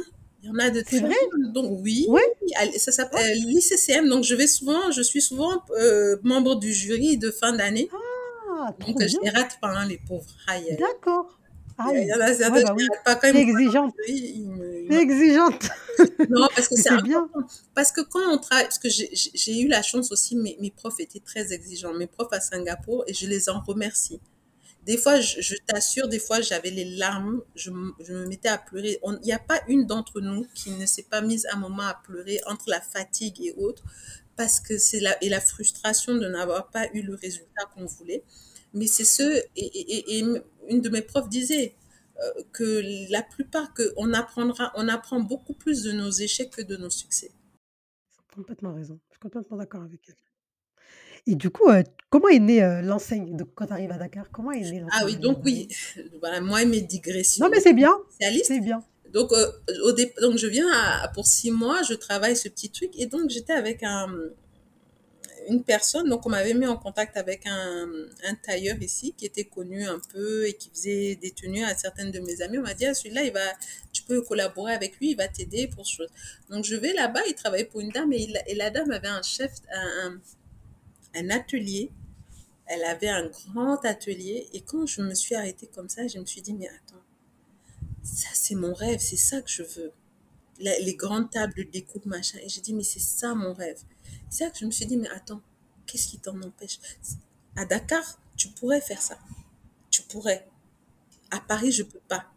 C'est là que j'ai dit, oui, mais bon, il y a, y a les enfants et il y a leur papa. C'est là que j'ai réfléchi, j'ai dit, et c'est là où, en fait, au moment où je me suis dit, ouais, non, je peux pas. Il y a eu un truc en moi qui s'est, une révolte et une rage qui s'est dit, non, you can't let it go, c'est pas, tu peux pas renoncer comme ça. C'est pas possible. Il y a un truc en moi qui se révoltait, genre, non, I need to do it. Donc, j'ai pris mon courage à deux mains et j'ai appelé mon, le père de mes filles et j'ai dit, écoute, je veux pas aller frontalement, je veux pas te dire, ouais, genre, euh, je m'en fous, euh, c'est moi qui décide ou quoi. J'ai dit, sincèrement, voilà ce que j'ai vu aujourd'hui et ça m'a, et tu sais comment je me suis battue. Et le fait de rester ici, j'ai ma mère à côté. Il y a une qualité de vie au Sénégal. J'ai dit, tu sais très bien qu'à Paris, j'avais trouvé un appart, hein, il a, on avait déjà fait le déposit à Paris et tout. Ah ouais, j'avais même déjà commencé à faire faire les rideaux euh, de là-bas et tout. J'ai dit, mais tu sais ce que la vie que je pourrais avoir à Dakar. J'ai dit, je sais ce que le sacrifice que je te demande de vivre éloigné de tes filles. J'ai dit, mais je te demande par pitié, c'est un sacrifice que je te demande pour que moi, je puisse me réaliser. J'ai dit, s'il te plaît. Et je l'ai dit vraiment, j'ai dit, je comprends vraiment, mais je te demande s'il te plaît. Et franchement, il m'a dit, ok, je comprends, il n'y a pas de souci, on va se débrouiller. Trop Et c'est à partir de là que de mes six mois, c'est devenu ben, forever. Depuis 2015, hein. Ouais, Voilà. jusqu'à maintenant. Et, je Machallah. rends- et là encore, je rends grâce à, au père de mes filles parce que j'aurais pu faire le forcing. hein. J'aurais pu faire du forcing et tout, mais le fait qu'il ait pu le faire, parce que c'est un sacrifice pour lui, il est très attaché à ses filles, il les adore. Et là, aussi, je lui ai dit, j'ai dit, écoute, chez moi sera chez toi, tu viens quand tu veux, quand il vient. Encore aujourd'hui, il habite chez moi. Les gens, chaque fois, ils disent, ouais, vous allez vous remettre ensemble. J'ai dit, non, il faut aussi avoir la maturité. Quand quelque chose est fini, je lui souhaite de trouver quelqu'un avec qui il va s'épanouir. Et, mais en co-parenting, et justement, on vit ensemble sous le même toit, on a une amitié agréable, mais il y a pas, il faut aussi avoir cette maturité de, on me dit, ouais, mais Oui, tant que tu es là, tu t'es pas marié, tu n'es pas en couple, tu es avec personne. J'ai dit oui, donc, j'ai dit donc en fait, vous, parce qu'en fait, je me suis pas mariée parce que j'ai rien trouvé de mieux. J'ai dit ça même, c'est foutaise vis-à-vis de lui, donc j'ai rien trouvé de mieux, donc je retourne. ouais, c'est ça. C'est un manque de respect vis-à-vis de lui-même. d'accord. J'ai dit, mon, cet homme-là, cet homme-là, c'est pas un, c'est Mais pas c'est trop beau comment t'en parles parce que tu parles avec euh, beaucoup de, de bienveillance et de Oui, reconnaissance. T'es très reconnaissante envers lui. c'est pour ça, c'est Mm, important que j'en parle parce que je sais que parfois, c'est pas un discours qu'on entend souvent. Voilà. Et, et- et je sais que ça arrive, il y a des gens, et ça peut arriver. Oui. Forcément, pendant le divorce, on a eu des petites tensions, des machins, des fois, il avait des frustrations, j'avais mes frustrations. Mais avec le temps, et à partir du moment où on se met l'un à la place de l'autre, et où il y a de la bienveillance vis-à-vis de l'un de l'autre, et que on, se, on respecte, il respecte beaucoup ma manière d'éduquer les enfants, il me fait confiance dans ce sens. Ah. Mais par contre, en termes Oui, de c'est le bien-être des enfants. C'est le voilà. bien-être des enfants qui donc, les en enfants vrai. savent. Ouais. Ils savent qu'on s'entend tant que c'est. Elles sont très équilibrées là. Elles n'ont pas de problème qu'on soit divorcées parce qu'ils savent que, quoi qu'il arrive, on est réunis en termes de d'être leurs parents. Il n'y a pas de un ou l'autre. Maman a dit, papa a dit. Ils- Mm, Elles savent mm. que de toute façon, on va se consulter. Si moi, j'ai dit non, j'ai j'ai dit non. C'est non. Mm. C'est non. Maintenant, peut-être lui va m'appeler pour me dire, OK, pourquoi tu as dit non? Tu me donnes tes arguments. Il va peut-être me donner ses arguments. On finira. Si vraiment mes raisons sont raisonnables, voilà. Sinon, je peux éventuellement changer d'avis. Et par exemple, en termes de religion, lui, il ne pratique pas. Il est de religion catholique, mais il pratique pas du tout. À un moment, moi, pour moi, c'est important qu'il y ait la foi qui soit présente. Donc, quand mes Mm. filles, même quand elles étaient à Singapour, ce qui est bien avec le Singapour, c'est que l'hindouisme, euh, le, le, le taoïsme, l'islam, tout cohabite ensemble, en fait. Et ils ont des jours, jours fériés pour tout le monde. C'est incroyable comment ils ont trouvé à trouver, à réussi à trouver cet équilibre. Et moi, je m'en inspire. Et quand mes enfants, quand ils voient une synagogue, machin et tout, euh, on vivait entre une synagogue, une mosquée et un temple. Et je leur dis, ce sont toutes les mêmes maisons de Dieu. J'ai dit, vous voyez comment les gens, on parle différentes langues? J'ai dit, ben, les religions, c'est la même chose.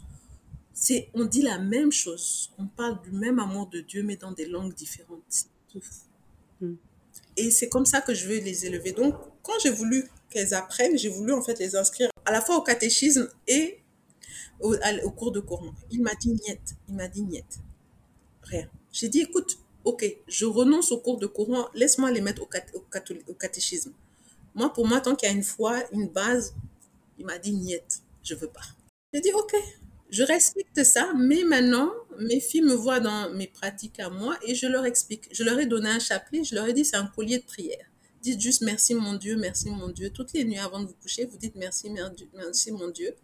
Vous dites Dieu est grand, merci mon Dieu, et vous rendez grâce à Dieu. J'ai dit, même si votre papa vous demande, vous lui dites que c'est un collier de prière.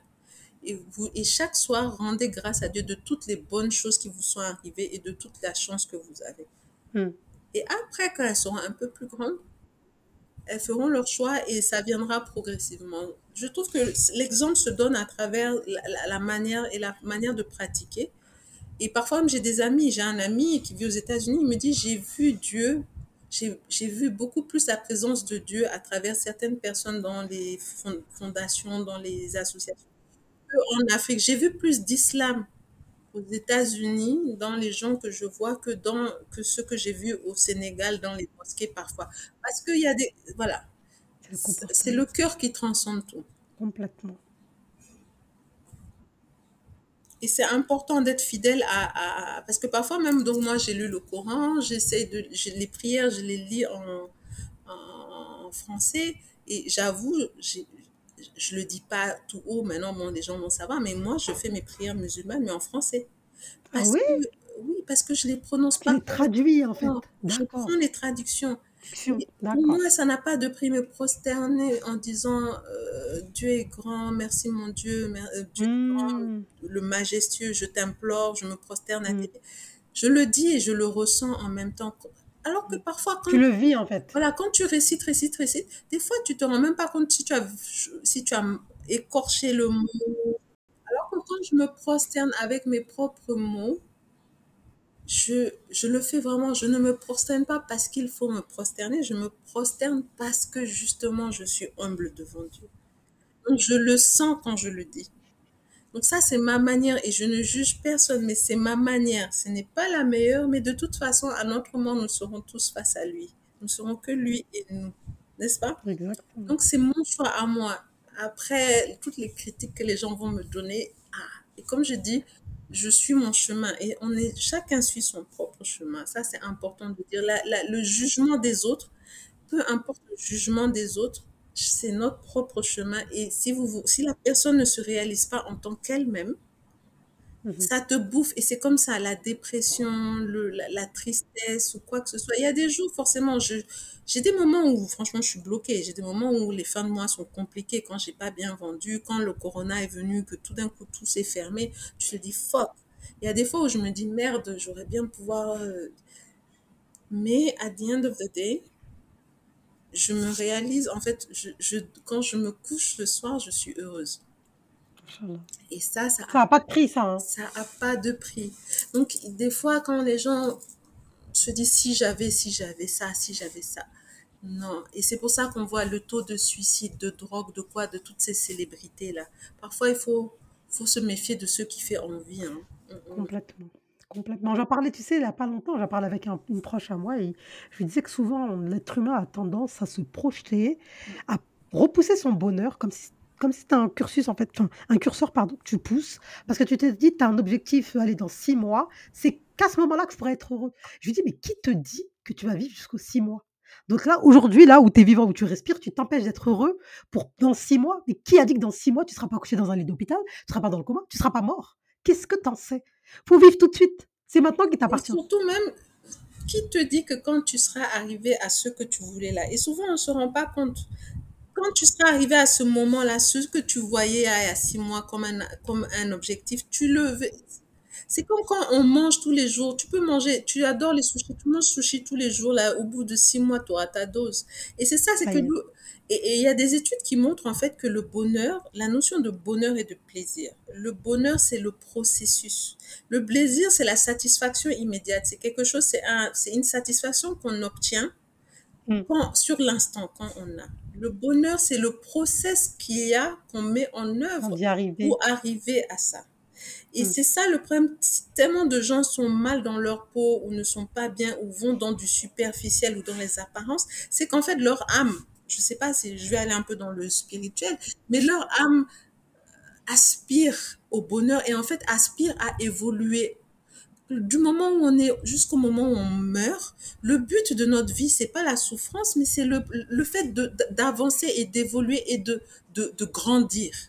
Mm. Ce sont les leçons qu'on apprend et ces leçons-là qu'on intègre et qui nous font relativiser et qui nous font apprécier ces petites, petites choses, comme s'asseoir justement face au ciel, à l'infini, et apprécier ce moment-là avec les personnes font que ça change tout. Des fois, les choses les plus simples, être avec les bonnes personnes au bon moment et savoir rendre grâce à Dieu à ce moment-là, de ces petits accomplissements. Moi, des, des, fois, je regarde mes filles dormir chaque jour, je dis merci mon Dieu, merci mon Dieu. Et ça, c'est, il faut et mon cœur déborde en fait de joie. Parfois le défilé, c'est pas le défilé qui me rend heureuse, c'est le fait de voir que tout ce que j'avais dans j'ai des larmes aux yeux des fois de voir que tout ce que j'avais en tête, j'ai réussi à le mettre et en fait, si une personne a compris le message et justement donc par rapport à ma hmm. culture donc que les gens voient le tie and dye, qu'on voit que voilà le tisserand qui a mis de sa main dedans, les, les, les, symboles qu'on a pu retranscrire et qui sont allés à l'étranger. Voilà. Et c'est tout est venu de mon esprit, mais il y a tellement d'autres gens qui sont rentrés dans le process. Par exemple, là, en ce moment, je travaille, justement, je suis en train d'essayer, je pars en Turquie dans trois semaines. Je fais des économies depuis pour essayer d'y aller parce que je veux créer mes propres motifs avec des croix d'Agadez, des croix du Niger, des motifs. Donc, un motif qui mmh. représente mon identité.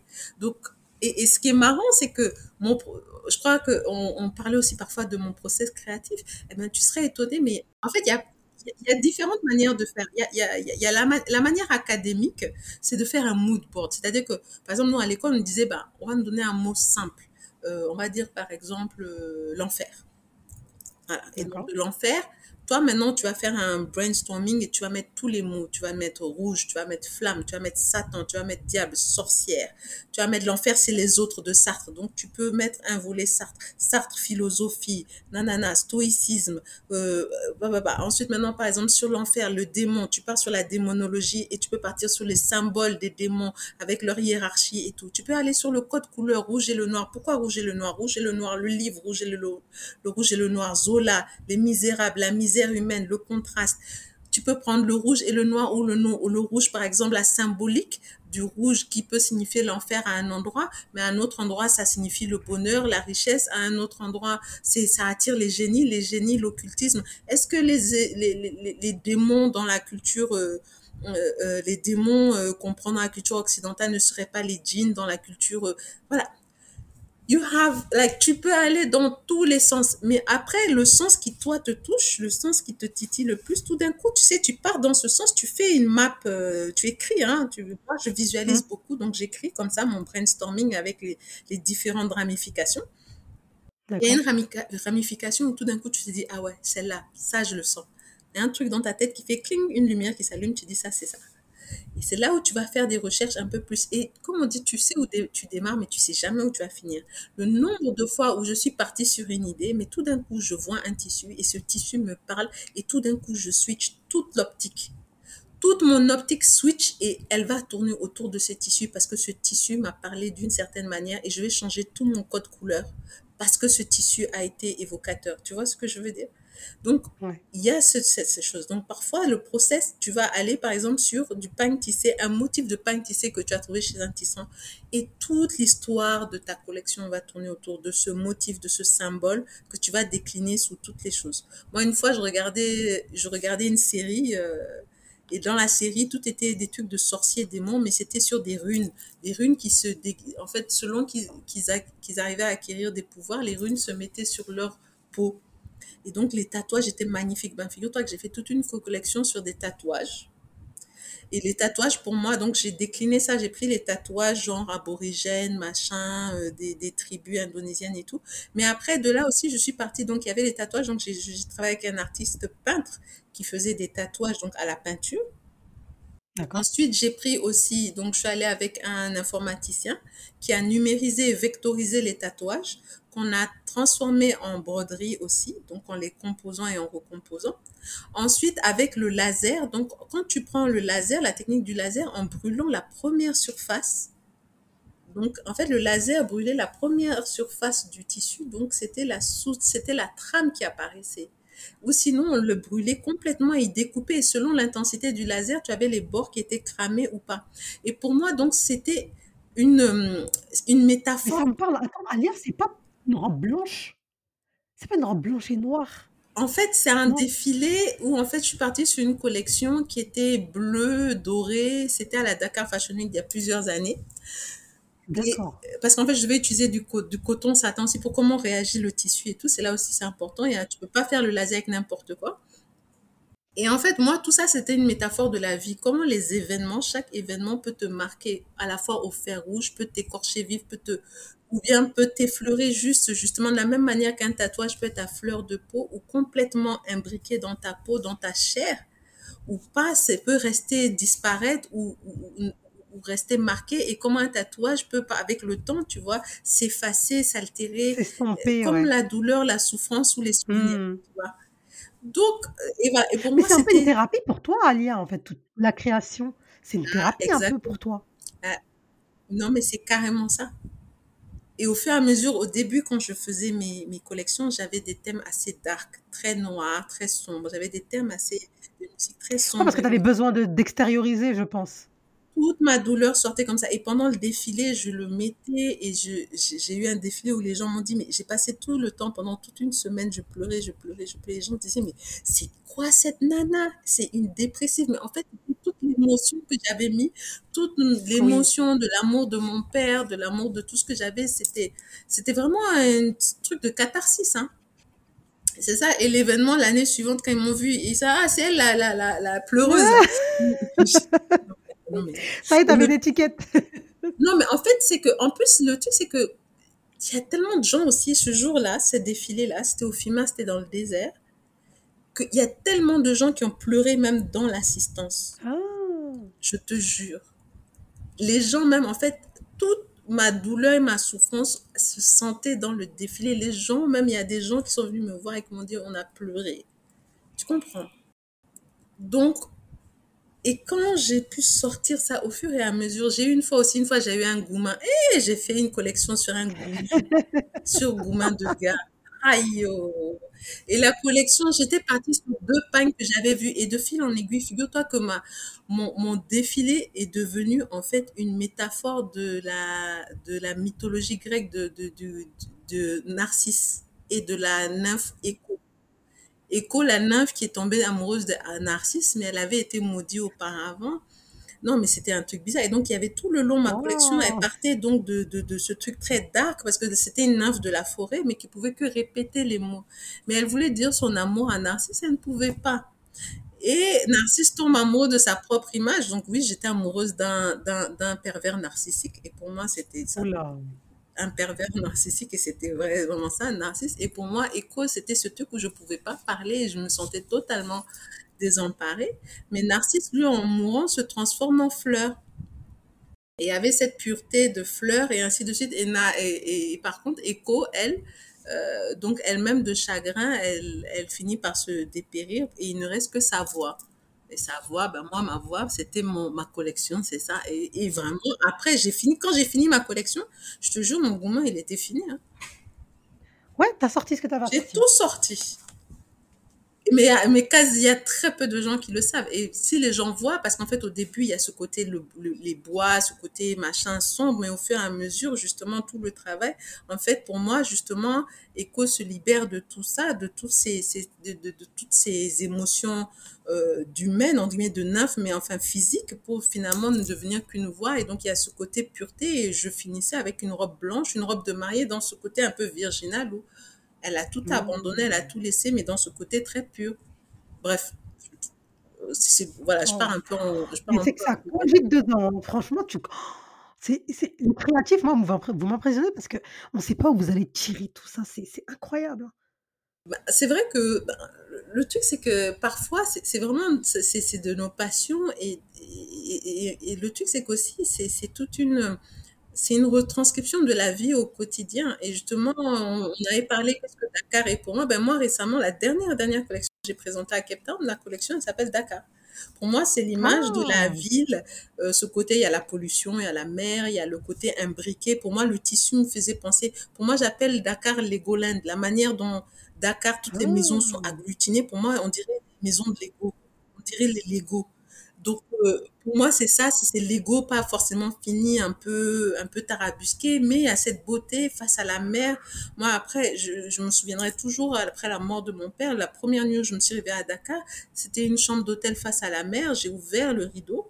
On était arrivé pendant la nuit et il était encore très tôt et j'ai vu toute cette étendue de l'océan et, et- et en fait, donc le soleil venait de se lever et ça brillait de mille feux. Donc j'avais l'impression d'avoir face à moi une étendue remplie de diamants. Que des diamants qui brillaient de mille feux. Et pour moi, c'était ce contraste entre moi, mon cœur à l'intérieur où j'étais complètement ravagée et une telle Hmm. beauté. Comment Dieu pouvait à la fois créer des choses aussi sombres et des choses aussi belles. Hmm. Mais en même temps, ce que j'ai vu m'a mon cœur, ne- malgré tout ce qui pouvait, le, le- le noir qui m'envahissait dans la tête, je ne pouvais pas m'empêcher quand même d'être ébloui par la beauté de la nature et le fait que la, la vie continue quoi qu'il arrive, quoi. Et, et pour moi, c'est ça, Dakar. C'est la vie arrive, continue quoi qu'il arrive. Au début, les gens, quand des- les gens disaient Inch'Allah, Inch'Allah, ça me saoulait.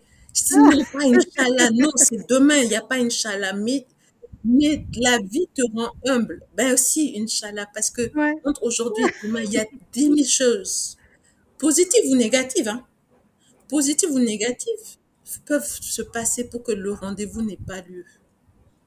Tellement de choses peuvent se passer et tout relève de la volonté de Dieu. Et donc, c'est vrai, ce Inch'Allah, c'est si Dieu le veut, mais c'est si Dieu le permet. Si Dieu te permet d'être là dans les circonstances, et c'est ça, et ça te rend humble. Et quand j'ai appris ça, et c'est important justement parfois le pouvoir des mots et de se rendre compte de ce qu'on dit. Parfois on le dit avec légèreté, mais quand tu prends le recul sur la vie et sur les choses, sur comment se passent les choses, quand tu prends le temps de réfléchir, tu, tu te dis, ah ouais, quand même. Ah ouais. C'est vrai.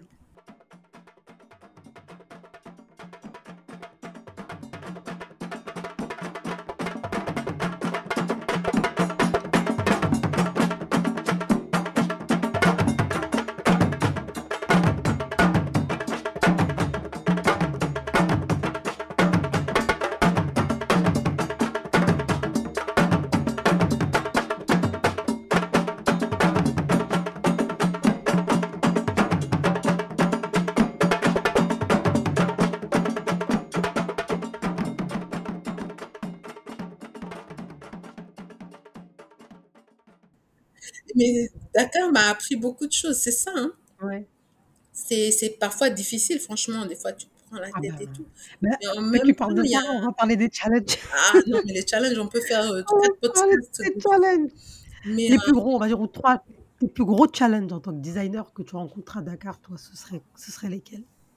alors, il y a un problème déjà de, de, de formation. Donc, justement, parfois, pour trouver des, des gens qualifiés. Maintenant, donc, les tailleurs, c'est très dur. Tous les, tous les designers se plaignent, ils n'arrivent pas à trouver des tailleurs qualifiés. Quand ils viennent, en fait, le problème, c'est que les tailleurs, maintenant, s'appellent designers aussi. N'importe qui vient ou ouvre son atelier, ils se mettent même en collectif. Oui, non, mais c'est ça le problème. Ils se mettent en collectif, même ils créent une boutique et ils disent Ah, machin, je suis styliste, machin, tous, tous. Donc maintenant, plus personne ne veut être tailleur. Plus personne. Donc c'est compliqué. Donc on a beaucoup de mal. Souvent, les gens sont obligés d'aller recruter à l'étranger. Wow. Toi, comment tu as recruté, as recruté les teams? Alors moi, figure-toi que j'ai la même équipe depuis mes 8 ans là. Donc Wow. oui, mon histoire de Dakar, là, cette personne que j'avais vue dans l'atelier Oui. qui m'a donné envie, ben, quand j'ai mon ex-mari m'a dit ok, je suis allée le voir, j'ai dit écoute, c'est à cause de toi que maintenant je m'installe à Dakar, tu vas venir bosser pour moi. Au début, il me dit non. J'ai dit, tu vas bosser pour moi. J'ai dit, je te garantis pas.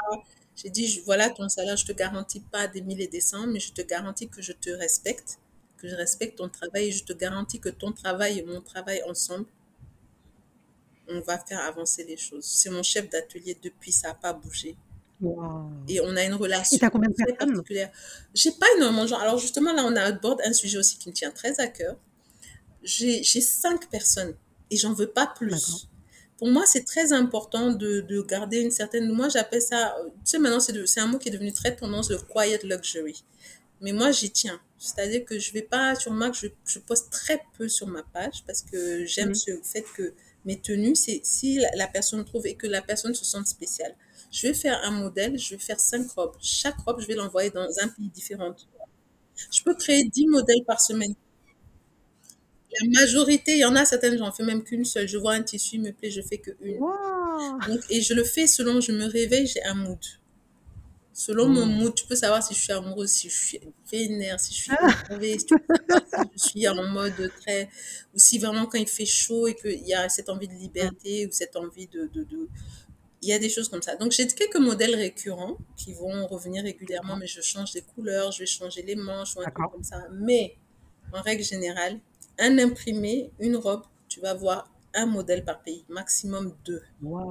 Et parfois, j'ai des problèmes avec les concept stores. Ils me disent non, il nous faut des, quelques modèles, machin. Je dis non, faut, vous, vous acceptez de bosser comme ça avec moi parce que je veux justement déconstruire le modèle économique où on fait du mass production. Oui, à la masse, ouais. Non, moi, c'est vraiment la notion de maison de couture comme avant, tu sais, les maisons où- avec très peu de, de, de trucs. Et je me dis, si j'arrive à rendre que chaque la rareté, en fait. voilà, cette rareté que tu dois aller chercher, ça se déniche. Mes robes, elles se dénichent. Si tu viens, si tu viens trop tard, il y a un arrivage, si tu as raté, et ma cliente, elle sait qu'elle est spéciale. Si même quelqu'un, elle dit c'est Alia Barré, les gens vont me contacter, telle personne m'envoie la photo, je dis désolé ce tissu, je peux te refaire, mais dans un autre tissu avec une légère variation. Et si même je sais que la personne est dans le même pays, je vais m'arranger. Et même je sais où les... Donc mes clientes savent qu'elles ne peuvent pas se retrouver avec la même tenue à un mariage ou à un événement, parce qu'on fréquente les mêmes endroits. Donc, même pour le 31 décembre, je fais très attention. Je fais les clientes, je vérifie, même quand j'ai des clientes indirectes, je demande quel pays et je vérifie ce que j'ai envoyé de ce pays pour être sûr qu'il n'y aura pas de Ah oui. Ah ouais! Mes clientes, elles viennent chez moi l'esprit tranquille parce qu'elles savent que voilà, elles, elles ont pas ce problème-là.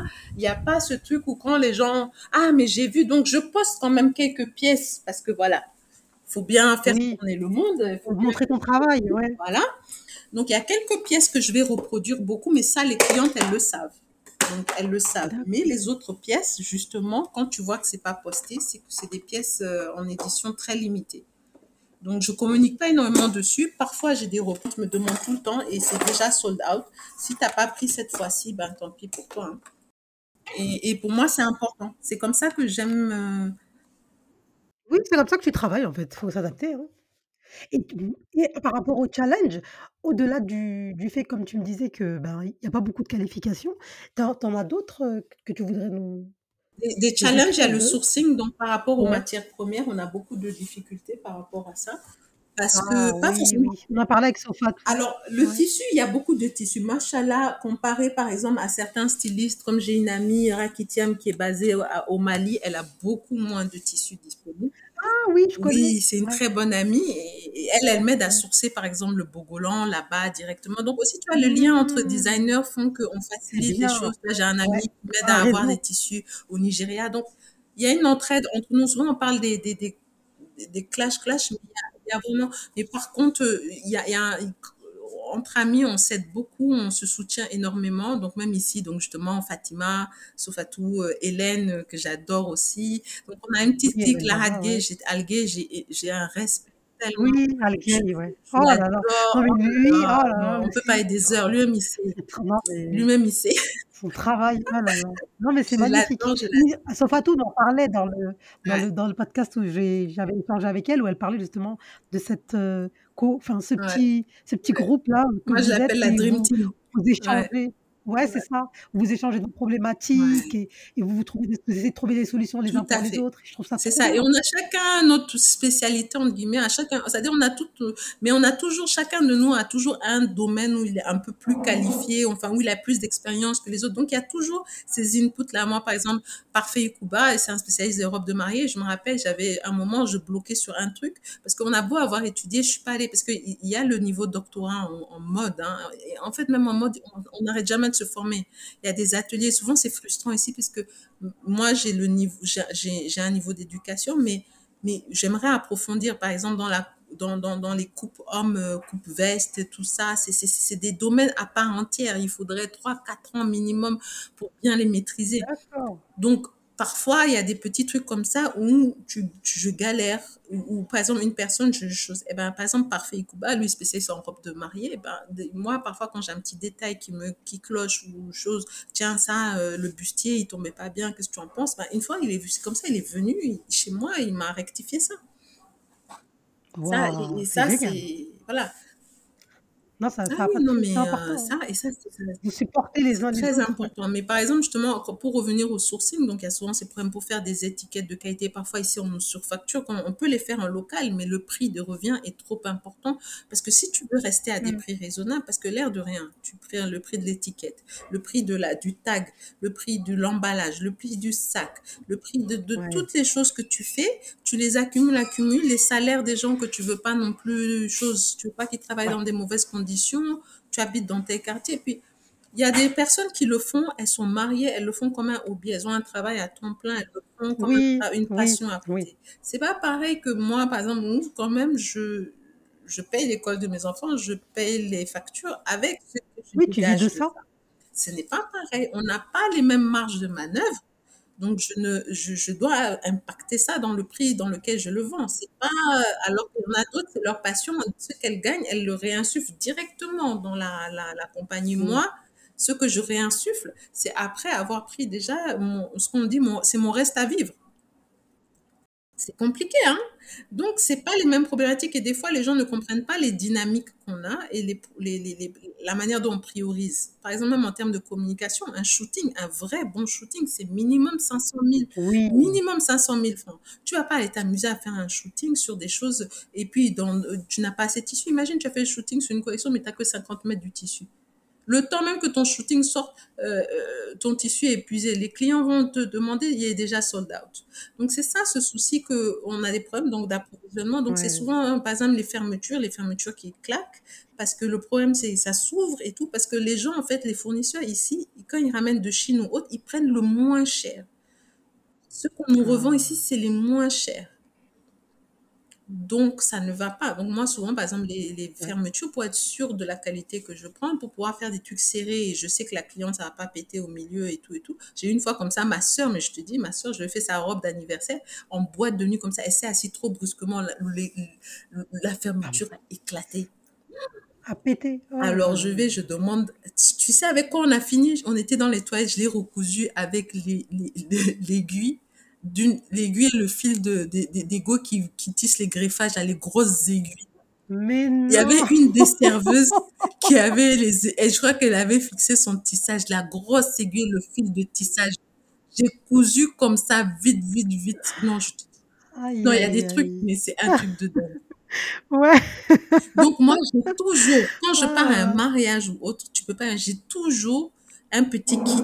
Mais non. Et le nombre de fois, une fois comme ça, une cousine, je me suis retrouvée et c'était un pantalon juste à l'entrejambe et elle pouvait pas se déshabiller. Je me, quelqu'un qui rentre dans les toilettes qui nous voit, j'étais accroupie comme si j'étais accroupie au niveau de, de son entrejambe en train de recoudre l'entrejambe. non, y a des histoires, on, peut, on peut en faire des Ouais, les anecdotes. Donc, euh, donc c'est pour ça c'est important aussi la manière dont on fait, parce que même euh, les histoires de, de, fermeture qui éclatent juste avant un défilé, oui. Ça, on, ouais. 36 000. Mais sinon, en challenge, oui, sinon, en challenge aussi, ça c'est un gros problème, c'est le cash flow le cash flow dans notre domaine est très compliqué parce qu'on doit payer les salaires, on doit investir en prime abord le tissu, les, les finitions. Mm. Quand on achète le matériel, c'est souvent, il faut des quantités. Tu vas payer 5 000, 10 000 étiquettes, 5 000 sacs, 10 000 sacs, ainsi de suite. Donc, tu es obligé d'acheter du volume. Mais à côté de ça, toi, tu, on te paye, par exemple, moi, les concept stores, c'est à la fin du mois. Et là, même, c'est ceux qu'ils ont réussi à vendre. Donc, en ce moment, déjà, ils te payent en début de mois toi, tu as payé tes, salariés en fin de mois. Donc, au moment où tu payes tes salaires, tu n'as pas encore reçu l'argent de ceux qu'ils ont vendu le mois. Donc, tu es obligé de dégager une trésorerie. Là, même, par exemple, avec la Tabaski. La Tabaski, tu dois donner un 13e mois. Mais en plus, ils partent en vacances. Donc, en plus de leur 13e mois, souvent, donc, les congés, ici, il y a l'habitude où tu payes les congés avant qu'ils partent. Pas, pas, pas, tu payes pas au mois par mois. C'est, tu leur donnes l'équivalent de leur congé avant qu'ils s'en aillent. Donc, comment tu dégages cet argent alors qu'en même temps, tu as payé plein de tissus qui sont plus chers que d'habitude parce que c'est des tissus pour la tabaski? Oui. Hein, que tu dois faire produire rapidement et ensuite tu dois expédier dans les autres pays et même l'expédition, tu payes l'expédition. So the cash flow is, is draining you. Et donc, des fois, c'est très compliqué. Quand tu as des contraintes, parfois, tu, es, tu es tiré. C'est-à-dire que c'est pas que, que tu n'as pas vendu. Mais le temps que cet argent, que, que l'argent qui est sorti revienne, donc, et vraiment en termes de cash flow, la plupart des difficultés que rencontrent les, les jeunes entrepreneurs, donc ceux qui démarrent dans le milieu de la mode, c'est vraiment ça. C'est le démarrage, déjà d'avoir assez d'argent pour pouvoir tenir sur le long terme, pour investir déjà parce qu'il faut acheter la machine, il faut acheter euh, les matières premières, il faut euh, souvent plus chez nous, il faut faire des défilés. Donc là aussi, ici, il y a des conseils à donner parce qu'il y a beaucoup ce truc qu'on a besoin de se prouver à soi-même qu'on veut réussir. Mm. Il vaut mieux, en fait, euh, comment dire, s'exprimer et se faire connaître par les gens autour de soi plutôt que de commencer avec les défilés où il faut payer. Souvent, on te demande de payer, ainsi de suite, et tu investis. Et Je vais dire une vérité que parfois les gens ne disent pas. Sur tous les défilés que j'ai faits, à part ceux d'Afrique du Sud, parce que justement, eux, ça s'appelle Shop the Runway, ils ont vraiment pris ce focus que dès que ça sort, c'est-à-dire que nous-mêmes, en créant la collection, cette collection, on sait qu'elle a pour but d'être vendue, d'être vendue en ligne et en boutique. Donc, on s'adapte directement à ça. Et on sait que chaque créateur fera cela. D'accord. Tous les autres défilés, je n'ai jamais vendu aucune tenue. Mais non je répète pour que ça rentre bien, je n'ai jamais vendu aucune tenue de mes défilés. Je suis peut-être une des rares. Hein. J'ai mes amis souvent, et beaucoup de créateurs diront toujours oui, je les ai vendus à peine c'était sorti. Moi, c'est vrai que quand je fais un défilé, il y a toute une créativité et je suis attachée à mes pièces. Après, il y a quelques pièces que je reproduis. Mais en règle générale, il y a un côté très intimidant du défilé. Donc, ce qui se passe, c'est que par exemple, j'ai déjà vu, je vais faire le défilé, je vais attendre, et parfois j'ai une collection où j'ai pas eu les bonnes photos, ça m'a pas chose. Donc, c'est là où je fais un shooting. Et quand je fais le shooting, bien comme il faut, en studio, et je poste les photos du shooting en différenciant, en modifiant, c'est-à-dire que le modèle qui était sur le défilé, je les enlève, je rajoute, par exemple, je vais faire une pièce plus simple et je vais mettre, par exemple, la veste avec un pantalon normal. Donc, je les décompose. Donc, il y a un côté moins intimidant. Et c'est là que les gens achètent. Quand je poste, et c'est là que les gens font les commandes. Donc, il y a un côté très intimidant des défilés, ce qui fait que donc la plupart des créateurs qui démarrent, des jeunes, quand ils veulent démarrer, ils veulent tout de suite se lancer dans l'arène, parce que c'est ça qui est glamour, c'est ça qui fait briller hmm. les yeux. Mais la réalité, la réalité, c'est que non. Parfois, il vaut mieux aller avec des produits vendeurs et de bien les mettre en valeur au début. Et c'est bien moi qui dis ça alors que je ne poste pas énormément d'images. C'est un choix de communication que j'ai fait. Mais en tout cas, un conseil, il vaut mieux avoir des bonnes images de ces produits que d'avoir un défilé. Investissez plus sur la finition et le, fait de produire des pièces sur lesquelles vous communiquez, communiquez sur les réseaux sociaux et dans votre réseau de distribution que sur les défilés. Parce que les défilés qui partent, ce sont des gens qui veulent être vus, ce sont d'autres créateurs, ce sont des influenceurs, mais ce ne sont pas les gens qui achètent. D'accord. Bah, vu qu'on est dedans, je vais te demander quel, si tu aurais trois conseils à donner à une personne qui souhaite se lancer en tant que designer en Afrique, ce seraient lesquels? Donc il y a déjà ce conseil-là, donc de ne pas forcément directement se jeter dans les défilés directement. Il faut avoir la patience et d'aller. Le deuxième conseil, c'est de prendre son temps, de construire au fur et à mesure. Tout le succès ne vient pas en une fois. C'est un construit. Quand, si vous faites du bon travail, que vous vendez le bon produit à la bonne cible et au bon prix, les trois éléments, je répète, bon prix, bonne clientèle, la bonne cible, hein, parce que vous pouvez vendre cher, mais vous avez la bonne cible, vous avez ciblé les personnes à fort potentiel. Et que vous vendez à un prix qui en vaut la peine, c'est-à-dire vous ne vendez pas, si vous vendez cher, assurez-vous que la qualité correspond au prix que vous allez mettre. Donc ce n'est pas une question de pas cher ou cher. Même si c'est cher, vous devez avoir la qualité et la, la communication, les finitions qui vont avec. C'est important. À partir du moment où vous avez ces trois, vous n'avez aucune raison d'échouer. Donc, et ça, ça s'étudie. Vous devez étudier votre, euh, votre cible client en fonction de vos besoins, de vos attentes et aussi du niveau où vous êtes. Si vous n'êtes pas actuellement à même de pouvoir fournir un produit de très bonne qualité avec des très bonnes finitions, contentez-vous d'un produit plus, plus bas de gamme, enfin moins, moins élaboré, avec des tissus moins chers, des finitions moins compliquées, donc des pro produits plus simples mais plus appealing. Et là, vous vous focalisez sur une cible aussi un peu plus jeune, sur du côté un peu plus fast fashion et vous communiquez en conséquence.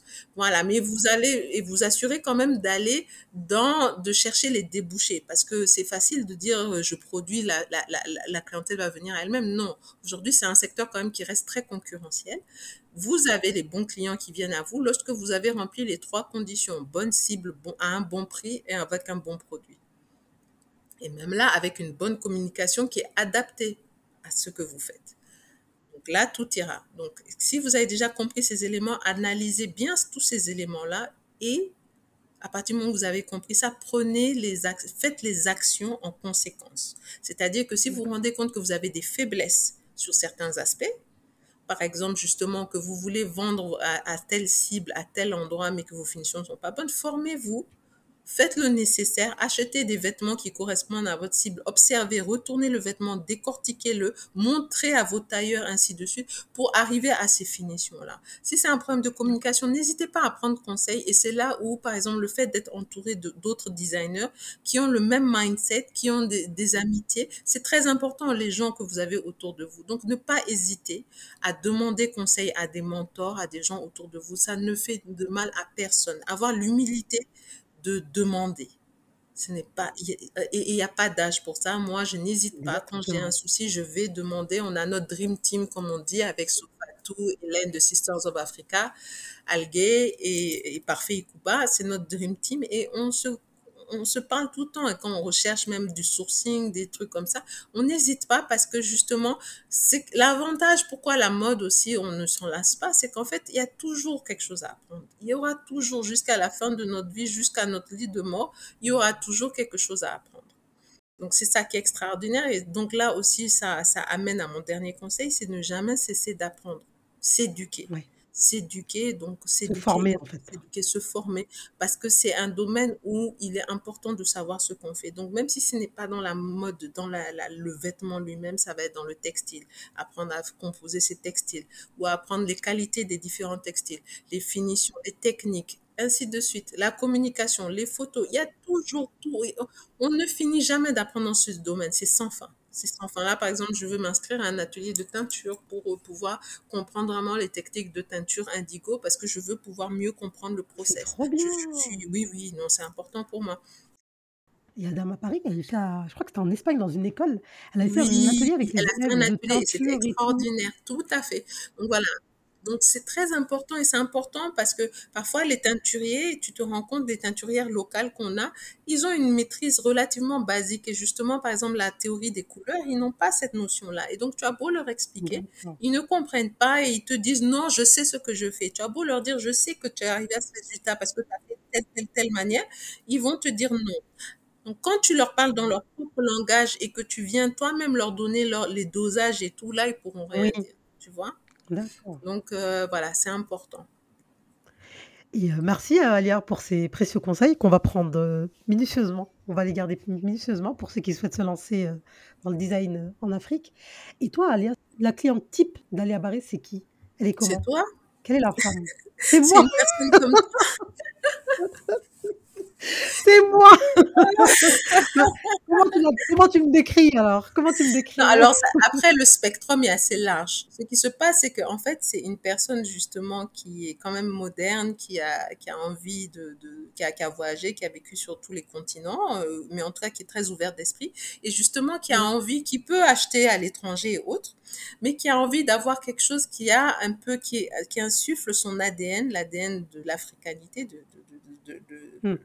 Une âme africaine, sans forcément que ce soit étiqueté, tu vois. C'est pas in your Oui, face. C'est pas cliché, euh, ouais. voilà. Donc moi, j'aime appeler ça le halal sexy. C'est c'est pas halal halal, c'est pas modest fashion. C'est Oui, mais je- on couvre les formes quand même, mais il y a une forme de sensualité qui pour moi est ouais. voilà, qui est propre à la femme africaine. D'accord. Donc, pour moi, la femme africaine, par définition, c'est la sensualité. Oui. C'est la sensualité dans le geste, dans quoi elle peut piler son foutou, son machin, ça reste sensuel. Même dans tous nos défauts, nos vergetures, nos rondeurs, ça reste une sensualité qui est dans le naturel. Donc tout ça, c'est ce que j'essaye de retranscrire. Et pour moi, donc mon vêtement est comme tout simplement quelque chose qui est là pour euh, mettre en, en avant, pour sublimer justement en, en, cachant certains défauts. Pour moi, c'est du, c'est du packaging, voilà.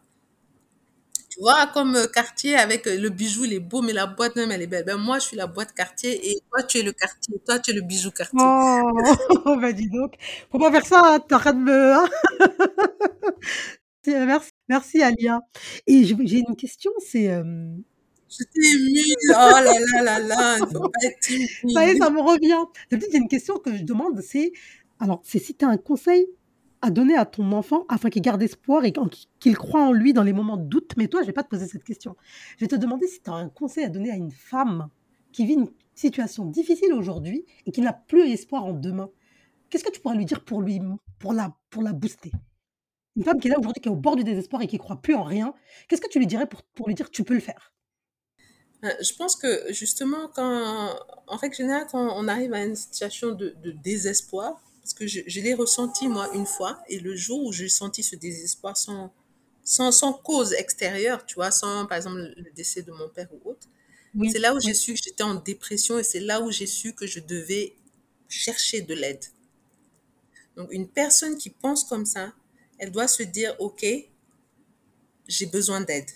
Je dois me faire aider. Donc le but, la première chose à faire, c'est les amis, la famille. Si ce n'est pas ça, une aide psychologique, un soutien. Parce que ce qui se passe, c'est qu'on peut être dans des impasses, mais il y a toujours des solutions. Même si c'est pas des solutions miracles, en s'éduquant, en retournant, en allant, il y a toujours des solutions. Surtout, par exemple, quelqu'un qui vit en France ou autre, il y a des aides, donc, pour se former à nouveau, euh, pour euh, avoir des gardes d'enfants, des choses. Il y a des choses, il y a mm. toujours un recours.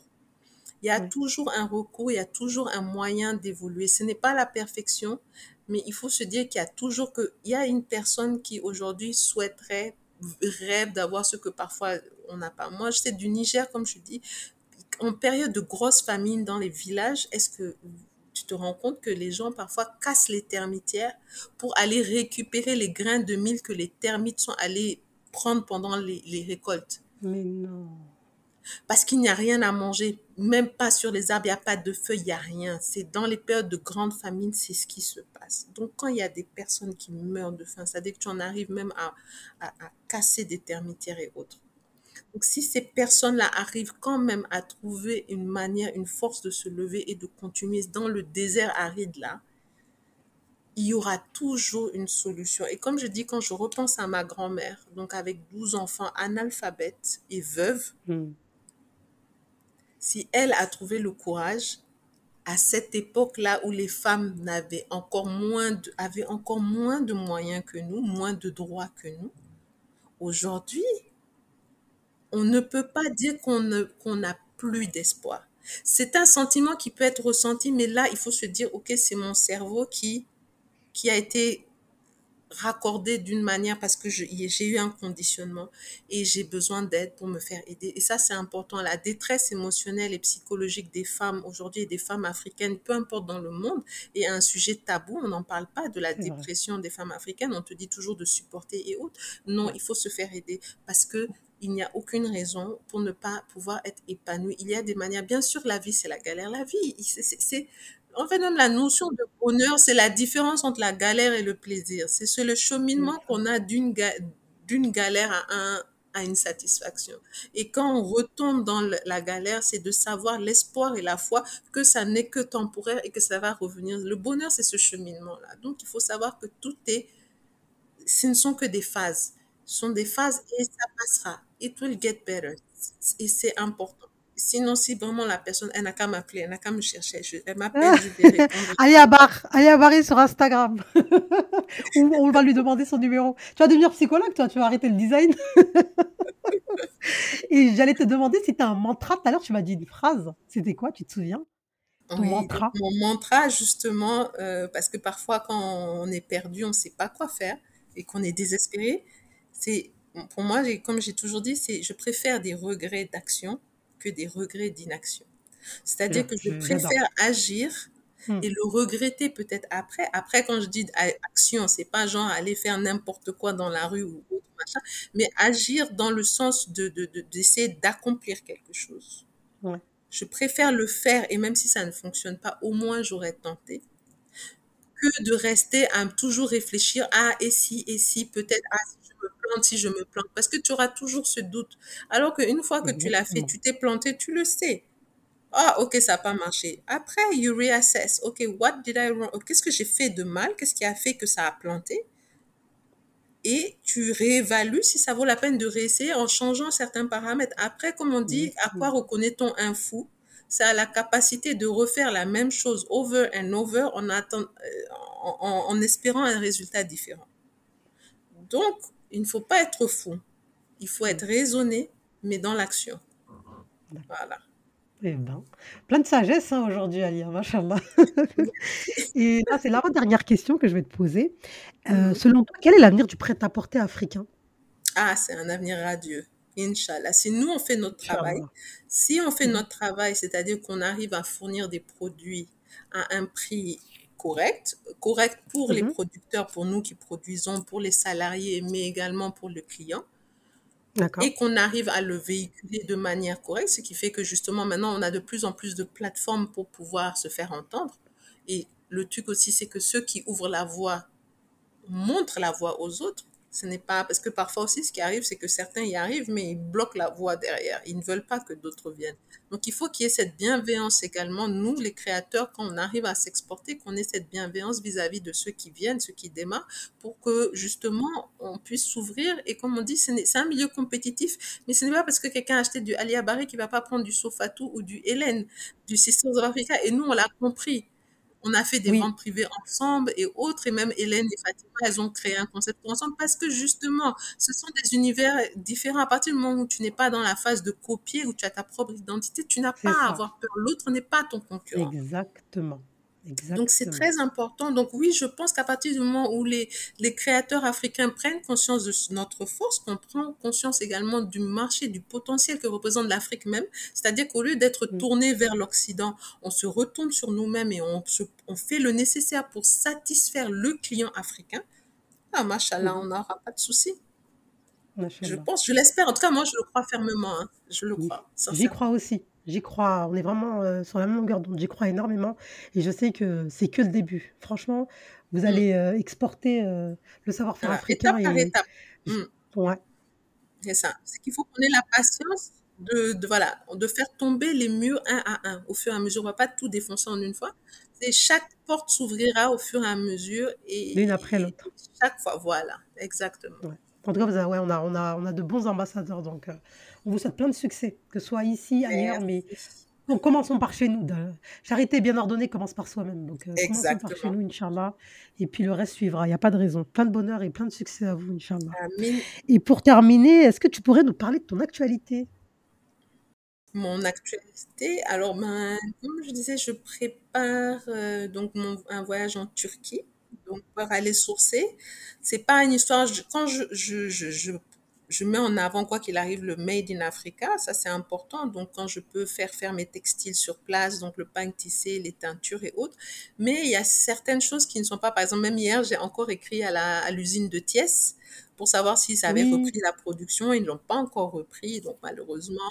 Donc, il y a certaines lacunes, on est obligé de les combler à, l'étranger. Et justement, là, je suis en train de travailler sur le fait de développer mes imprimés, mais qui sont euh, donc sur différents textiles. Donc souvent, quand ça arrive, c'est sur du synthétique et autres. Mais là, je veux l'imprimer sur du lin, sur des matières breathable, adaptées à nos températures et qui reflète aussi mon identité, ma culture. Donc les croix d'Agadez, les croix du Sud, mais également, comme je l'expliquais, donc certains motifs qu'on retrouve sur les murs de Zinder, donc ma culture Hausa.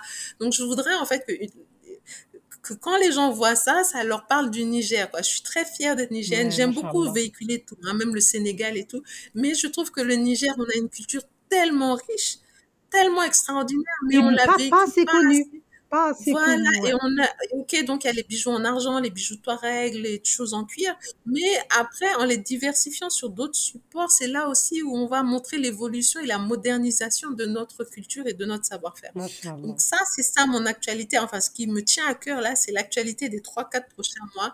Et Mm. Inch'Allah, si tout se passe bien d'ici la rentrée, euh, vous aurez une collection. euh, euh, donc avec vraiment l'ADN, là, vous aurez vraiment l'ADN de Alia euh, dans tout son jus là. Inch'Allah, on a hâte de voir. En tout cas, Alia, un grand, grand merci à toi. Merci d'avoir pris ton- ce temps que tu nous as consacré. Merci d'avoir été aussi sincère et ouverte avec nous, aussi généreuse en conseils. Vraiment, franchement, j'ai apprécié ce moment. J'ai vraiment adoré t'écouter. Merci beaucoup de t'être ouverte à nous, Ben, même sur des à sujets aussi pas très faciles. Ouais, et bah, je vais le dire, moi, enfin, il y a Alia qui m'a offert une magnifique robe. De toute façon, vous inquiétez pas, je vous montrerai. Pour ceux qui suivent la page Fashion House, vous verrez une pépite. Et euh, je te remercie du fond du cœur. Et enfin, quoi te dire Je peux que prier pour toi. Dis Amin, Non, parce que je te garde dans mes prières. Amin. Toi vraiment, ta le famille, tes filles. partagé. Vraiment, qu'Allah te préserve et que t'accorde beaucoup de succès avec ta marque. Et je te souhaite beaucoup, beaucoup, beaucoup de bonheur. Je te souhaite une douce vie, longue avec la santé et plein de bonheur et tout ce que tu voudras. Qu'Allah te l'accorde si c'est un bien pour toi. Merci. Vraiment, Et à toi aussi. Et vraiment, merci de, de m'avoir donné la voix, de m'avoir permis de, de m'exprimer, de partager euh, mon, mon- ma petite expérience. Et, euh, et voilà. Donc, et Avec plaisir. de Avec bon plaisir. vent aussi à ton, au podcast. Vraiment, j'espère. Inch'Allah, qu'il merci. qui se fassent entendre. Inch'Allah, Inch'Allah, avec plaisir. T'inquiète pas, tu vas revenir. Je sais que tu vas revenir quand tu vas ouvrir ton, ton école de formation. Tu reviendras nous parler d'autres choses. Sans faute. Et, et on a Attends. Alia, Hein? et les, bou- les bijoux, les bijoux. Ah va nous faire des bijoux, hein. Ah Oui, oui, oui, oui. Non, ça, ça aussi, les oui, bijoux, hein. Mais je je vais Ah pas oui, vendre la mèche sur tout, tout, tout. Oui, oui. Non, c'est vrai que là, je suis en train de travailler dessus, euh, sur euh, comment, sur des bijoux justement Touareg, l'identité Touareg, mais avec un petit twist un peu. Donc, Bah euh, oui, ouais, ta petite euh, je t'enverrai, je le premier échantillon, tu verras. Tu auras, la- Inch'Allah, tu auras, tu le full look made in, in, made of Niger, hein? Mashallah, j'ai hâte de le- de l'accueillir et bah, tu vois comme mes bijoux là, moi je- que je chérirais dans Ouais. ma petite collection. Franchement, euh, Alia, que Dieu te, te garde et franchement merci beaucoup. À très merci bientôt. toi aussi. À À très très bientôt. bientôt. Merci. Merci d'être encore là et d'avoir écouté jusqu'au bout. J'espère que l'épisode t'aura plu. Si tel est le cas, je t'invite à mettre 5 étoiles sur ta plateforme d'écoute, ainsi qu'un petit commentaire que je prendrai le soin de lire. Enfin, si tu as des proches qui seraient susceptibles de kiffer le podcast, n'hésite pas à leur partager. À bientôt